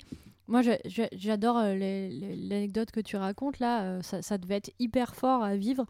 L'idée, c'est que tout, à chaque fois qu'on fait un truc, en fait, on sent que ça doit être un spectacle, quoi. Donc, en tant que, en tant que soigné, euh, si t'as pas été anesthésié, tu hurles, tu te débats, etc. Euh, tu, euh, comment dire, et surtout la personne qui le, qui le joue, plus on peut rajouter les trucs pour rendre ça crédible, avec du sang, avec des gestes un peu précis, avec ça peut être plein de choses. Et puis, ce qui est génial aussi, je trouve, en, comment dire, dans le, dans le sans règle, c'est que c'est pas obligé de marcher. En fait, tu peux aussi t'infecter derrière. Tu peux, tu peux en mourir quand même, même si la personne elle pense avoir fait un super travail, et bah toi euh, tu décides de mourir et du coup tu en meurs quand même, et du coup ça crée un moment dramatique, etc. Ce, que, ce qui est en fait pas forcément euh, faisable en l'état euh, dans, dans, le comment dire dans les avec règles. Alors en fait on peut hein, on peut choisir à tout moment quand on nous soigne de pas le faire, mais simplement c'est moins un réflexe, alors que là bah à chaque fois comme il n'y a rien d'autre qui régit que sa propre décision, eh ben, on va se poser la question de est-ce que c'est intéressant que je sois soigné ou est-ce que c'est intéressant que je le sois pas, par exemple. Et donc voilà, pour moi, il y a vraiment une question de, rendre son jeu crédible et, euh, et de, comment dire, de proposer un jeu immersif et à chaque fois de décision, que ce soit de l'un ou de l'autre. Alors effectivement, comme on a tous dit, euh, l'immersion, le fait de le faire, de le rendre le plus crédible possible. En fait, le sans règle, je me dis, ça, ça me fait un peu penser à un monde où la loi de Murphy euh, est toujours contre toi. Hmm. Tu es toujours là pour rajouter pire que ce qui s'est passé mhm. réellement euh, pour, pour que ce soit encore plus énorme que ce qu'on a vu. La médecine ne faisant pas exception, voire étant le moment euh, le plus critique pour en faire des caisses. Et, euh, et, donc, faut que voilà, les, les, gens le jouent, les gens se font plaisir. Comme je disais tout à l'heure, moi, mon soin, je l'ai trouvé pas assez intéressant. Bah, donc, j'ai préféré mourir et perdre le personnage que de, que de me relever là-dessus parce que ça ne méritait pas à mes yeux. Euh, enfin, il méritait mieux mon pauvre personnage. Euh, donc voilà, c'est s'impliquer, se, se, mettre dedans et, euh, et, en faire le maximum. L'artisanat, comment qu'on gère ça, l'artisanat? Comment qu'on craft? Si, on craft. On craft. Ouais, moi je dirais faire du simulationniste en fait. Enfin, en fait, tout, ce, tout ce que tu peux faire pour rendre ça plus crédible. Donc, tu vas pas juste dire oui, je t'aime des pots alors que t'as pas de peau devant toi et t'as rien pour le faire, bah euh, équipe-toi. Mais mets ce qu'il faut en place. Quoi, tu n'utilises pas la fameuse technique de prendre un marteau et de taper sur ton armure qui est sur toi en disant je répare mon armure? Ce ne sont pas les vraies méthodes artisanales? Arrête. oh, Cyril bah, En fait, ça dépend euh, de quel artisanat on parle. Bien sûr. Pareil, hein, euh, tu parlais de bah, je répare mon armure en tapant dessus. Ouais. Euh, c'est pas très crédible. T'apportes une enclume, une forge, ça chauffe un peu. Sur, euh, je sais plus qui, m'en a parlé, un ami, il a passé son week-end sur la meuleuse à aiguiser des lames. Enfin, là, euh, c'est à fond, c'est en jeu, c'est négocié. Il avait un, jeune enfant à côté qui tournait la meuleuse. T'as as plein de solutions d'artisanat, mais il faut que ce soit un peu. voilà. Si, tu dis sur ton jeu, bah, il me faut une forge, que tu la fournis pas aux joueurs, c'est compliqué. Bien sûr. Euh, si tu dis, ben, je fabrique des bijoux euh, et que tu n'as pas besoin de tant que ça, tu peux avoir ta mini échoppe, euh, ça peut le faire. Mm. des potions, je prends par exemple les Harry Potter, ben, généralement, tu as un labo de potions qui fait 30 mètres carrés, tu as 3000 fioles et t'en, t'en mets un peu partout. C'est super crade, les orgas adorent nettoyer derrière, mais au moins c'est super vivant. Ouais, moi je dirais ça aussi. En gros, pour moi, il faut que ça ait l'air. Euh, c'est-à-dire, par exemple, si tu veux faire de l'herboristerie, bah, pour moi, c'est pas grave si tu connais pas vraiment les plantes. Ce qui compte, c'est que tu aies l'air totalement convaincu de ce que tu fais. confiance en ce que tu fais. Et, que tu mets, et que tu y passes du temps, que tu fasses attention à la façon dont tu les cueilles, que ensuite, euh, si tu veux en faire, euh, en les, transformer en, comment dire, en, en truc de soins, tu vas euh, y passer du temps, les faire bouillir, les machins, tu, tu, tu fais un truc qui a l'air de. Alors au final, c'est juste une espèce de tisane de laurier dégueulasse, mais euh, le, comment dire, le but, c'est que c'est les gens qui l'ont vu, ils ont l'impression qu'il s'est vraiment passé un truc. Et du coup, ça fait que c'est plus facile de faire de l'herboristerie que de faire de la charpente, par exemple. Si Oui, t'es, euh, si euh, voilà, si tu veux fabriquer un bateau, bah moi j'ai besoin que tu le fabriques, quoi. Donc euh, bon courage en un week-end euh, avec euh, ce que tu as apporté. Mais en même temps, c'est logique. Il n'y a pas de raison que dans un que tu sois euh, au marché de machin et que tu te mettes à construire ton bateau parce que t'as pas ramené tout ton matériel derrière. Donc voilà, c'est aussi il y a des limites, mais il y a des limites de à ce qui est vraiment possible aussi, quoi. J'avais alors j'avais vu dans un GN. Alors c'est c'était pas un incroyable GN et même le c'était de l'artisanat à moitié bien où la personne sur GN a passé la moitié de son temps à faire un bûcher avec l'estrade, euh, le pilier et tout. Et au début j'ai trouvé ça incroyable. J'ai dit ouais si c'est son GN et tout. Et puis j'ai vu qu'il a sorti la perceuse et bzzz, bzzz, pendant le jeu j'ai fait Non, bah, ça non. non. Mais sur le coup j'ai trouvé ça incroyable. C'est ce que j'ai dit quand même. Il a passé son GN à faire ça Si tu le fais et que tu mets des clous à la et place, il met euh, des clous hein. et tout. Et c'est quand j'ai vu la, la boche, j'ai fait Ah bah non. C'était du médiéval fantastique, donc j'étais un peu en mode dommage. En fait, on en parle, mais depuis le début, c'est de rester immersif. Oui, en fait. c'est ça. C'est Donc, ça. euh, Alors, moi, je suis un peu moins exigeante, euh, mes camarades. Euh, pour le coup, c'est vrai que le- l'air, oui. Euh, après, on sait qu'ils peuvent pas tout ramener. Là, moi, je pense à la fois, ils ont fait de l'eau. Euh, je lui ai pas demandé de faire un vrai feu pour faire distiller l'eau, pour euh, enlever la partie euh, empoisonnée, entre guillemets, de l'eau, pour en faire de l'eau pure. Euh, il m'a mis plein de petites choses. Il m'a mélangé euh, plein de... Enfin, il a passé du temps, il s'est investi, il a essayé. Alors, je sais que scientifiquement, tout ce qu'il m'a fait, ça n'a aucune chance que ça marche, mais malgré tout, Il y a le, cru. joueur, le joueur y a cru, a lancé quelque chose, et donc je suis. Enfin, moi en tant qu'orga à ce moment-là, j'ai validé des. Enfin, je lui ai dit, bon, bah, dans ma tête, ça, ça fera ça. Comme ça, il m'a dit, euh, qu'est-ce que ça fait? Bah, Maintenant, faut que tu le testes. Hein. Ouais, tu auras tes sûr. réponses que quand tu auras fait tout jusqu'au bout. Mais. euh, je suis prêt à accepter du craft. euh, là, on parlait de bateau ou de choses. Alors, bateau, je vois pas trop pourquoi un joueur construire un bateau. Quoique si, là, le dernier Drakiris, il a fallu construire un bateau à la fin pour survivre, nous. Mais euh, il y a. Voilà, je suis, s'ils me disent on part dans les bois, ils partent tous avec des haches de gêne sur l'épaule et ils partent deux heures à taper sur un arbre. Bah, quand ils reviennent, ok, je leur donne trois chaises ou trois bancs pour donner l'impression qu'ils portent des bûches, mais euh, je leur validerai ça, quoi. Alors, je te rejoins. euh, le plus important, c'est pas tant l'immersion, là, pour le coup, c'est l'investissement et l'envie joueur. C'est ça. Euh, c'est ça. si ton personnage, euh, on en parlait ben, par rapport à l'armure, il tape avec son marteau en buvant une bière, en faisant Oui. moi, ça je le valide pas. Le- les gars qui partent euh, pendant euh, trois heures en forêt pour, pour taper sur un, sur un arbre, oui, bon, qui, bah, vont, ça- qui vont faire un jeu de comment est-ce que l'arbre il va tomber, il faut qu'on le récupère. euh, c'est ça. Mais machin. le but, c'est pas que le, le joueur ce soit euh, facile parce que c'est écrit dans sa fiche. Ah oui. Voilà, euh, tu disais faire un bateau. Oui, ben un long skip. Bon, ben tu me laisses une heure et demie, il est fait. Euh, je vais boire une bière, je te redis ça après. Non. Si tu dois construire un bateau, tu as les sources, les ressources à prendre, tu dois euh, regarder comment ça fait, le Un tir plan. en dos. Enfin, tu as énormément de Ouais. choses à gérer. C'est ça, quand sur ma Murder Firefly, on me dit Bon, bah, je vais, récu- je vais réparer le vaisseau parce que, soi-disant, il y a eu un souci. Bah ouais, mais moi je te dis, il y a ça comme problème. Je l'invente et le, le joueur me fait euh, Bon, bah, je clique sur auto-réparer. Non, ça fonctionne pas comme ça. Ah, mais ça marche pas. Il faut que tu répares l'autoréparation. Euh, Non mais je suis, je suis assez d'accord pour le coup de la distillerie, tu vois. euh, moi je dis, si le mec il a un truc pour distiller, bah c'est top. Mais sinon c'est pas grave. Moi tant qu'il a fait le jeu et tant que Ok. je dis qu'on y croit un minimum, qu'il y a passé du temps, qu'il y a mis de l'énergie. Et du coup pour moi ça reste immersif à partir du moment où il essaye plusieurs trucs, etc. Tu vois. Si c'est pas juste, euh, il prend le truc et il fait, euh, bon bah voilà je la transforme en eau. T'es là bah non, ça, ça non du coup. Qui vois. une conséquence sur l'investi- l'investissement qu'il a fait, qu'elle soit bonne ou mauvaise, hein, C'est mais qui ait une conséquence. Et puis même si honnêtement moi si ça il aurait fait que la filtrer, bah j'aurais été en mode euh, bah pff, pas top quoi parce qu'il Ah va bah, rester des trucs. oui. Mm. Voilà. Donc pour moi ce qui compte c'est pas euh, que ça fonctionne réellement, c'est que il y ait un comment dire, il y a un investissement dans l'immersion parce qu'en fait pour moi plus euh, ce sera bien fait, plus ce sera bien, plus ce sera immersif. Mais tant qu'il y a un investissement pour essayer de le faire maximum immersif, pour moi c'est ok.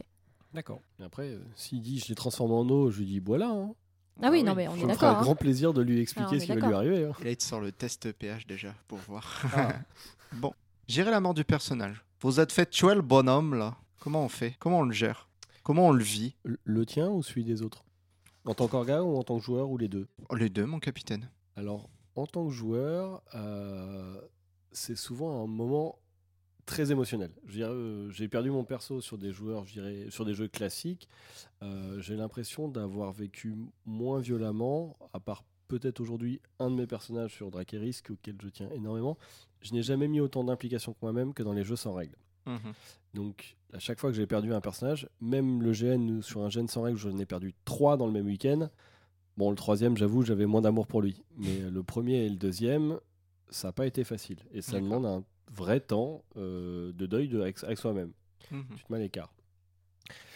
En tant qu'orga, c'est ce que je disais tout à l'heure, nous, on avait prévu euh, la possibilité de faire réinjecter du sang neuf dans les factions ce qui permettait que si tu perdais ton personnage, t'en écrivais un autre, tu prenais un peu de temps pour euh, te mettre avec toi-même aussi. Fallait pas juste que bah, je suis mort, c'est pas grave, j'y retourne et je repars. Non, faut que c'est une petite implication aussi, même euh, temporelle. Et donc tu revenais avec l'orga, tu discutais, tu réexpliquais ton nouveau background, ce que tu faisais, pourquoi, et pourquoi tu avais été envoyé en renfort à cet endroit-là aussi. Tu n'étais pas là juste pour euh, sans raison. Euh, et donc ça permettait aux joueurs d'avoir moins peur de mourir aussi. voilà, c'est prévoir un moyen de revenir pour qu'ils s'amusent encore tout du long, qu'ils n'aient pas peur de jouer à fond et pour soi-même euh, prendre le temps d'accepter euh, cette douloureuse perte. Mmh. Clémentine Est-ce que tu moi, fais souvent tuer ton bonhomme? Bah en fait ouais moi je trouve qu'on choisit vachement plus rapidement de mourir mmh. parce qu'en fait on le fait quand c'est intéressant alors là où en plus dans les règles tu peux mourir en sortant des chiottes. Enfin, quand il y a des règles de 3 euh, PV et t'es mort si on te soigne pas dans les 10 minutes, bah, en fait, tu mhm. peux mourir en sortant des chiottes. Tu peux mourir à un moment où c'est vraiment pas intéressant et où ça va péter les jeux de tout le monde. Bah, en fait, dans le, dans le sans règles, tu meurs quand c'est intéressant. Et donc, du coup, bah, il peut se passer pas grand chose, mais tu meurs et c'est le moment le plus dramatique. Ou alors, bah, si t'es censé mourir, mais que c'est pas. Euh, bah, juste euh, c'est pas le moment parce que là ça casserait juste le jeu de plein de gens et que et le tien et que ce serait pas intéressant bah tu rampes jusqu'au campement jusqu'à ce qu'on te soigne et voilà. Donc moi je pense que hum, ça, ça a ça que ça sert le jeu pour le coup de, le fait de choisir. Et, euh, et je l'ai déjà dit tout à l'heure mais je le répète pour moi c'est mille fois plus létal comme système que qu'un système avec règles. Parce qu'en fait quand tu donnes le choix aux gens de mourir bah ils meurent. Alors je suis aux antipodes de Florent mais euh, moi j'adore mourir en GN euh, quand mes persos meurent, ben, c'est plus dur pour ceux qui vivent la scène. Moi, je suis mort, je dois plus bouger. Mm. Donc, alors, euh, tu fais deux trois râles avant de crever, mais euh, en principe, en principe, où tu dis, ah, dis le trésor est enterré, ah, et tu meurs. Mais le but, en fait, le plus dur, c'est pas pour le joueur qui meurt. Moi, mon perso, il est fini, il est fini. Je sais que je vais aller boire des bières avec les copains. J'ai un peu de mal à sortir du personnage mais vu que le jeu est fini, je le vis plutôt bien. Mhm. Euh, en, comme je disais, c'est quand je vois des autres personnes mourir, c'est beaucoup plus dur parce qu'il y a toutes les implications sur mon personnage qu'il faut prendre en compte. Et en tant qu'orga, c'est vraiment comment euh, les autres vont l'accepter, vont le gérer. Mhm. Et, euh, et, voilà, vraiment essayer de les accompagner aussi là-dessus. Isabelle? Moi, j'aime bien quand mon personnage meurt en GN. C'est un, moment difficile, mais qui m'apporte, beaucoup de plaisir.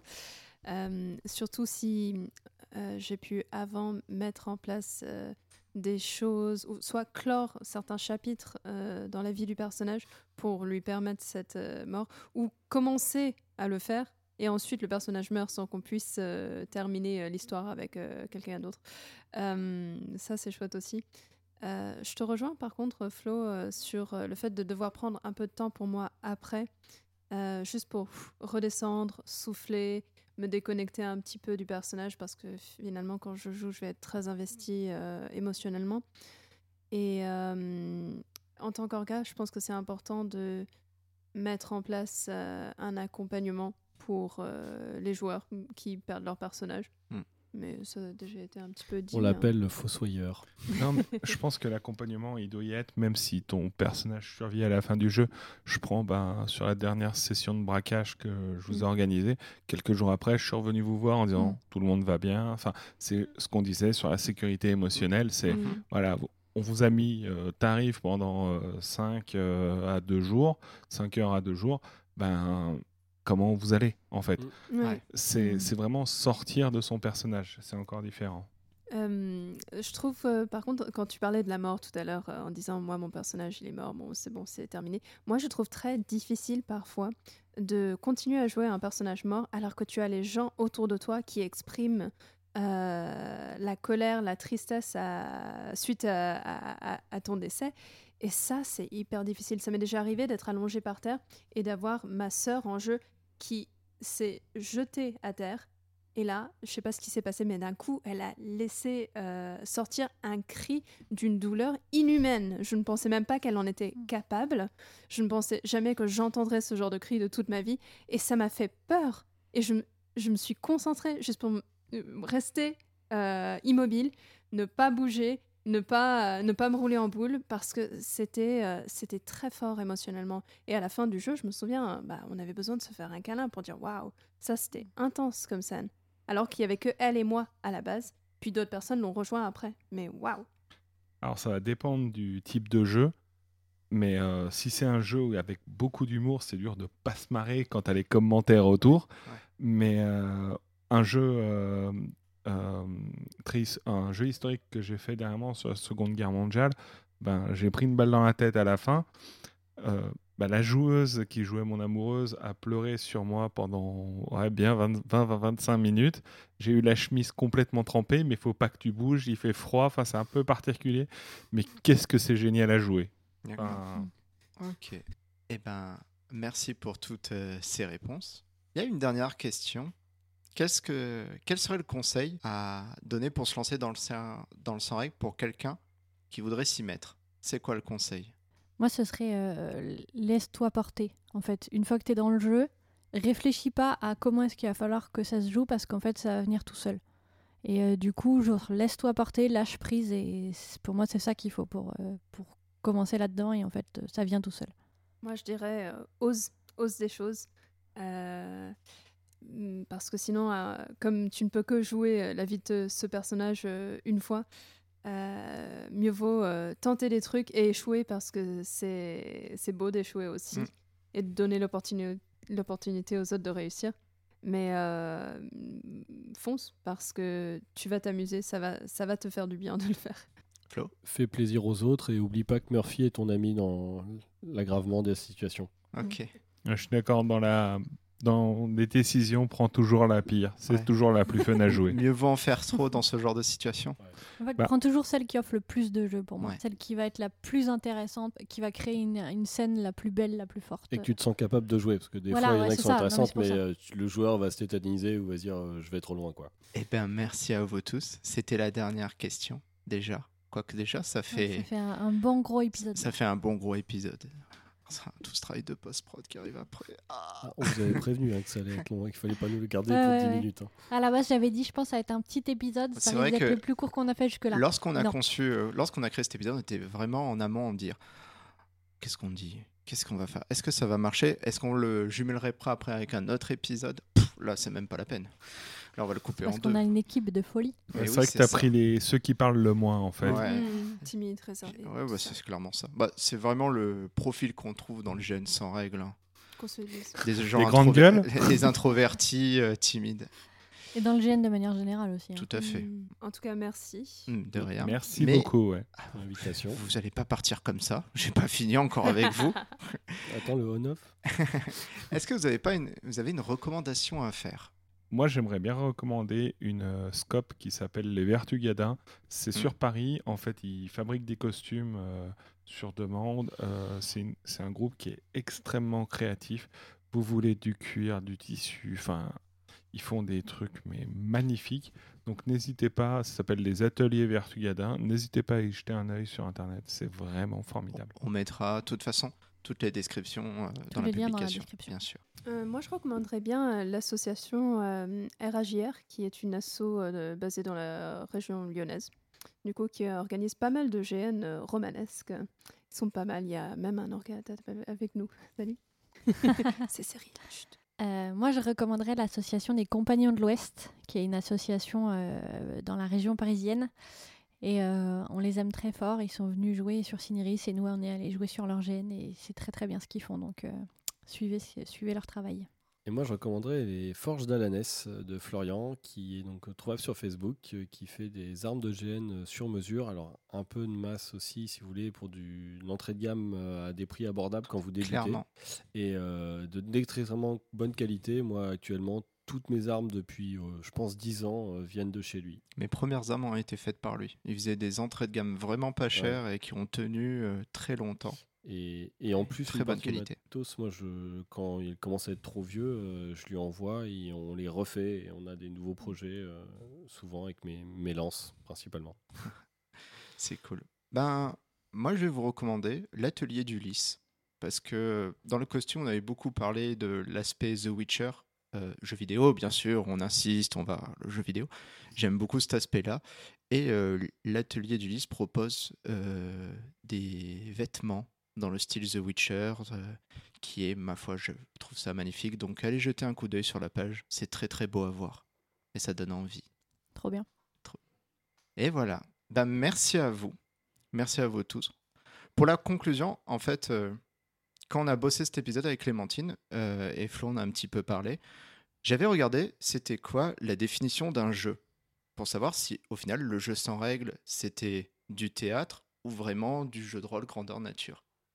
Et euh, j'ai été surpris parce que euh, la définition numéro 2, c'est activité, alors la définition de jeu dans la rousse, activité de loisir soumise à des règles conventionnelles comportant gagnant et perdant et où interviennent la, de façon variable les qualités physiques ou intellectuelles, l'adresse, patati patata. Ça, c'était la deuxième définition. La première définition, activité d'ordre physique ou mental, non imposée, ne visant aucune fin utilitaire et à laquelle on s'adonne pour se, pour se divertir, en tirer un plaisir, participer à un jeu. Et euh, quand j'ai lu ça, j'ai fait merde, je vais pas pouvoir les flinguer avec en disant que c'est pas du jeu. Ils m'ont complètement mindfuck. C'est totalement du jeu. Clairement, c'est du jeu. Et euh, si vous avez la chance, cher auditeur, faites-en, essayez l'expérience. Pire, ce sera une, une, bonne histoire à raconter. Merci à tous, merci à vous, auditeurs, de nous écouter. Et on se dit à la prochaine. Ciao, ciao. Ciao. Salut. Merci, au revoir. Tout le monde.